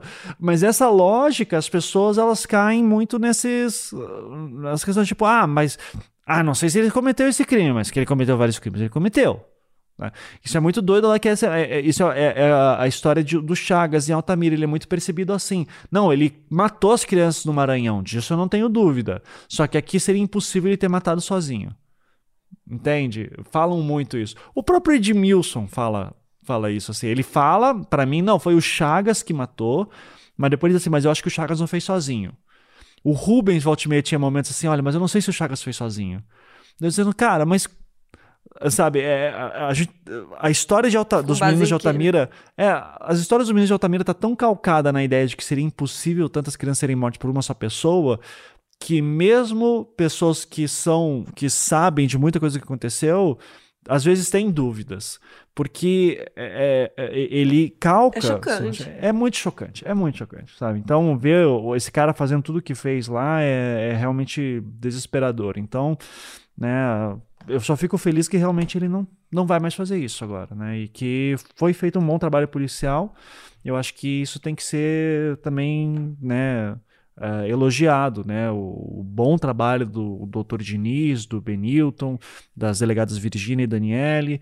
Então, todos eles fizeram do, do perito Wilton. Acho que esse é um trabalho que a gente tem que olhar e dizer assim. Eu lembro da Elisa até olhando assim, nossa consultora, né, dela, e ela olhando assim, e foi aquele, aquele relatório é a coisa mais linda assim, que eu já vi de, de, de criminal, assim, porque como, como é bem feito, como é bem fundamentado, como você vê que eles fizeram tudo o que podiam fazer. Então é. É, é- é- esses trabalhos acho que tem que ser inspirados. A gente tem que olhar muito para esses trabalhos do que não fazer e também elogiar quando é bem feito, né? Então, são. Eu, eu- fico muito impressionado sempre que eu olho lá todo o trabalho que foi feito do Chagas, como eles conseguiram montar um. Não tem que fazer. No Maranhão. É, do Maranhão. É, você não tem que fazer. Você vê lá e diz assim, cara. A polícia fez o trabalho bem feito. E parabéns. Que bom que fizeram. E que bom, né, que aquela. eh, que a parente do Jonathan, um menino que desapareceu no Maranhão por último, foi pra polícia falar que o. E que bom que o Jonathan falou: olha, vou sair com o Chagas, né? E, a, e ela foi lá e lutou por isso, e isso levou também, né? Não fosse isso, nunca tinha, nunca tinha solucionado também. O Chagas ia sair impune por mais um tempo. Então é, é triste, mas é, mas que bom que tem bons exemplos para ser seguidos também, né? Acho que é isso, Ivan. Muito, muito obrigada. E recomendo que todo mundo escute, né, o podcast inteiro, porque é isso, é, é muito resumido aqui. e, e tem muita coisa, né? Que esses detalhes, essas entrevistas também estão muito legais que você conseguiu. E parabéns, né, por mais um trabalho incrível. E agora vamos pro Leandro Boss, então, em breve. Isso. do Leandro. Vamos aguardar aí, que é um caso totalmente Mais diferente. dois anos? Não, esse ano já sai. Esse ano já sai. Não. É, é, vai sair esse ano e, e é um caso muito diferente, né? Porque é a primeira vez que eu tô pegando um caso que não foi a, a júri, né? Então, não tem investigação. A investigação que a gente tá fazendo é agora. Então, é, então a gente vai mostrar o processo de investigação. A gente tá conversando com muita gente, estamos procurando outros casos. Então, é, vai ser. Ai, aquele negócio, a gente tem o sonho de resolver o caso, né? Mas é, se não conseguir, pelo menos a gente vai mostrar, vai deixar o pacote pronto, é, para deixar assim, ó, isso aqui que deviam ter feito na época. Se pegar essas informações, talvez eh, no futuro com mais informações a gente consiga chegar numa solução, né? E pegar o responsável, é o que a gente espera. E a ideia é ser o podcast mesmo, por enquanto. Por enquanto, sim, né? Eu não, não tô pensando em fazer outra coisa. Adoraria, né? Que tudo virasse audiovisual e tudo. Sei que a família Boss, né? Isso é outra coisa legal também. A família Boss tá me ajudando. Então, isso é uma, uma coisa diferente. Pela primeira vez eu tô trabalhando do lado da família da vítima, né? E passando para eles informações. E eles estão me ajudando a conseguir coisas. Eles têm acesso a coisas que eu não tenho e vice-versa. Então a gente tá se Uhum. ajudando e tá, tá construindo um trabalho bem legal. Eu vou, eu tô muito, muito impressionado com as coisas que a gente já conseguiu levantar até agora, mas ainda falta bastante. Então, quando sair, vai ser o momento é, tipo, ok, isso aqui foi o que deu pra fazer e a gente fez o melhor que podia e que a família Boss nunca seja esquecida, né? Acho que esse é o objetivo Mas já principal. tem coisa assim bem impactante pra mostrar. já. Vocês já. Já. Já tem coisa pra dizer assim, pra você ficar bem puto, tipo, puta que pariu, porque perderam tempo com seita satânica, sabe? Quando tinha outros elementos aqui bem, bem mais claros, né? Uhum. Claro, questão o pessoal tinha medo na época, tudo tem tudo isso tem que ser levado em consideração, mas é, cara, tinha tinha alguma coisa muito estranha em Guaratuba acontecendo naquela época e no Paraná, né? Acho que a gente vai, vai conseguir mostrar isso. Então tá, então a gente te vê no fim da temporada de novo aqui. Isso, vai ser um prazer. Só chamar, eu vou adorar. Obrigada, Ivan. Então, obrigada. Obrigado, Ivan. gente.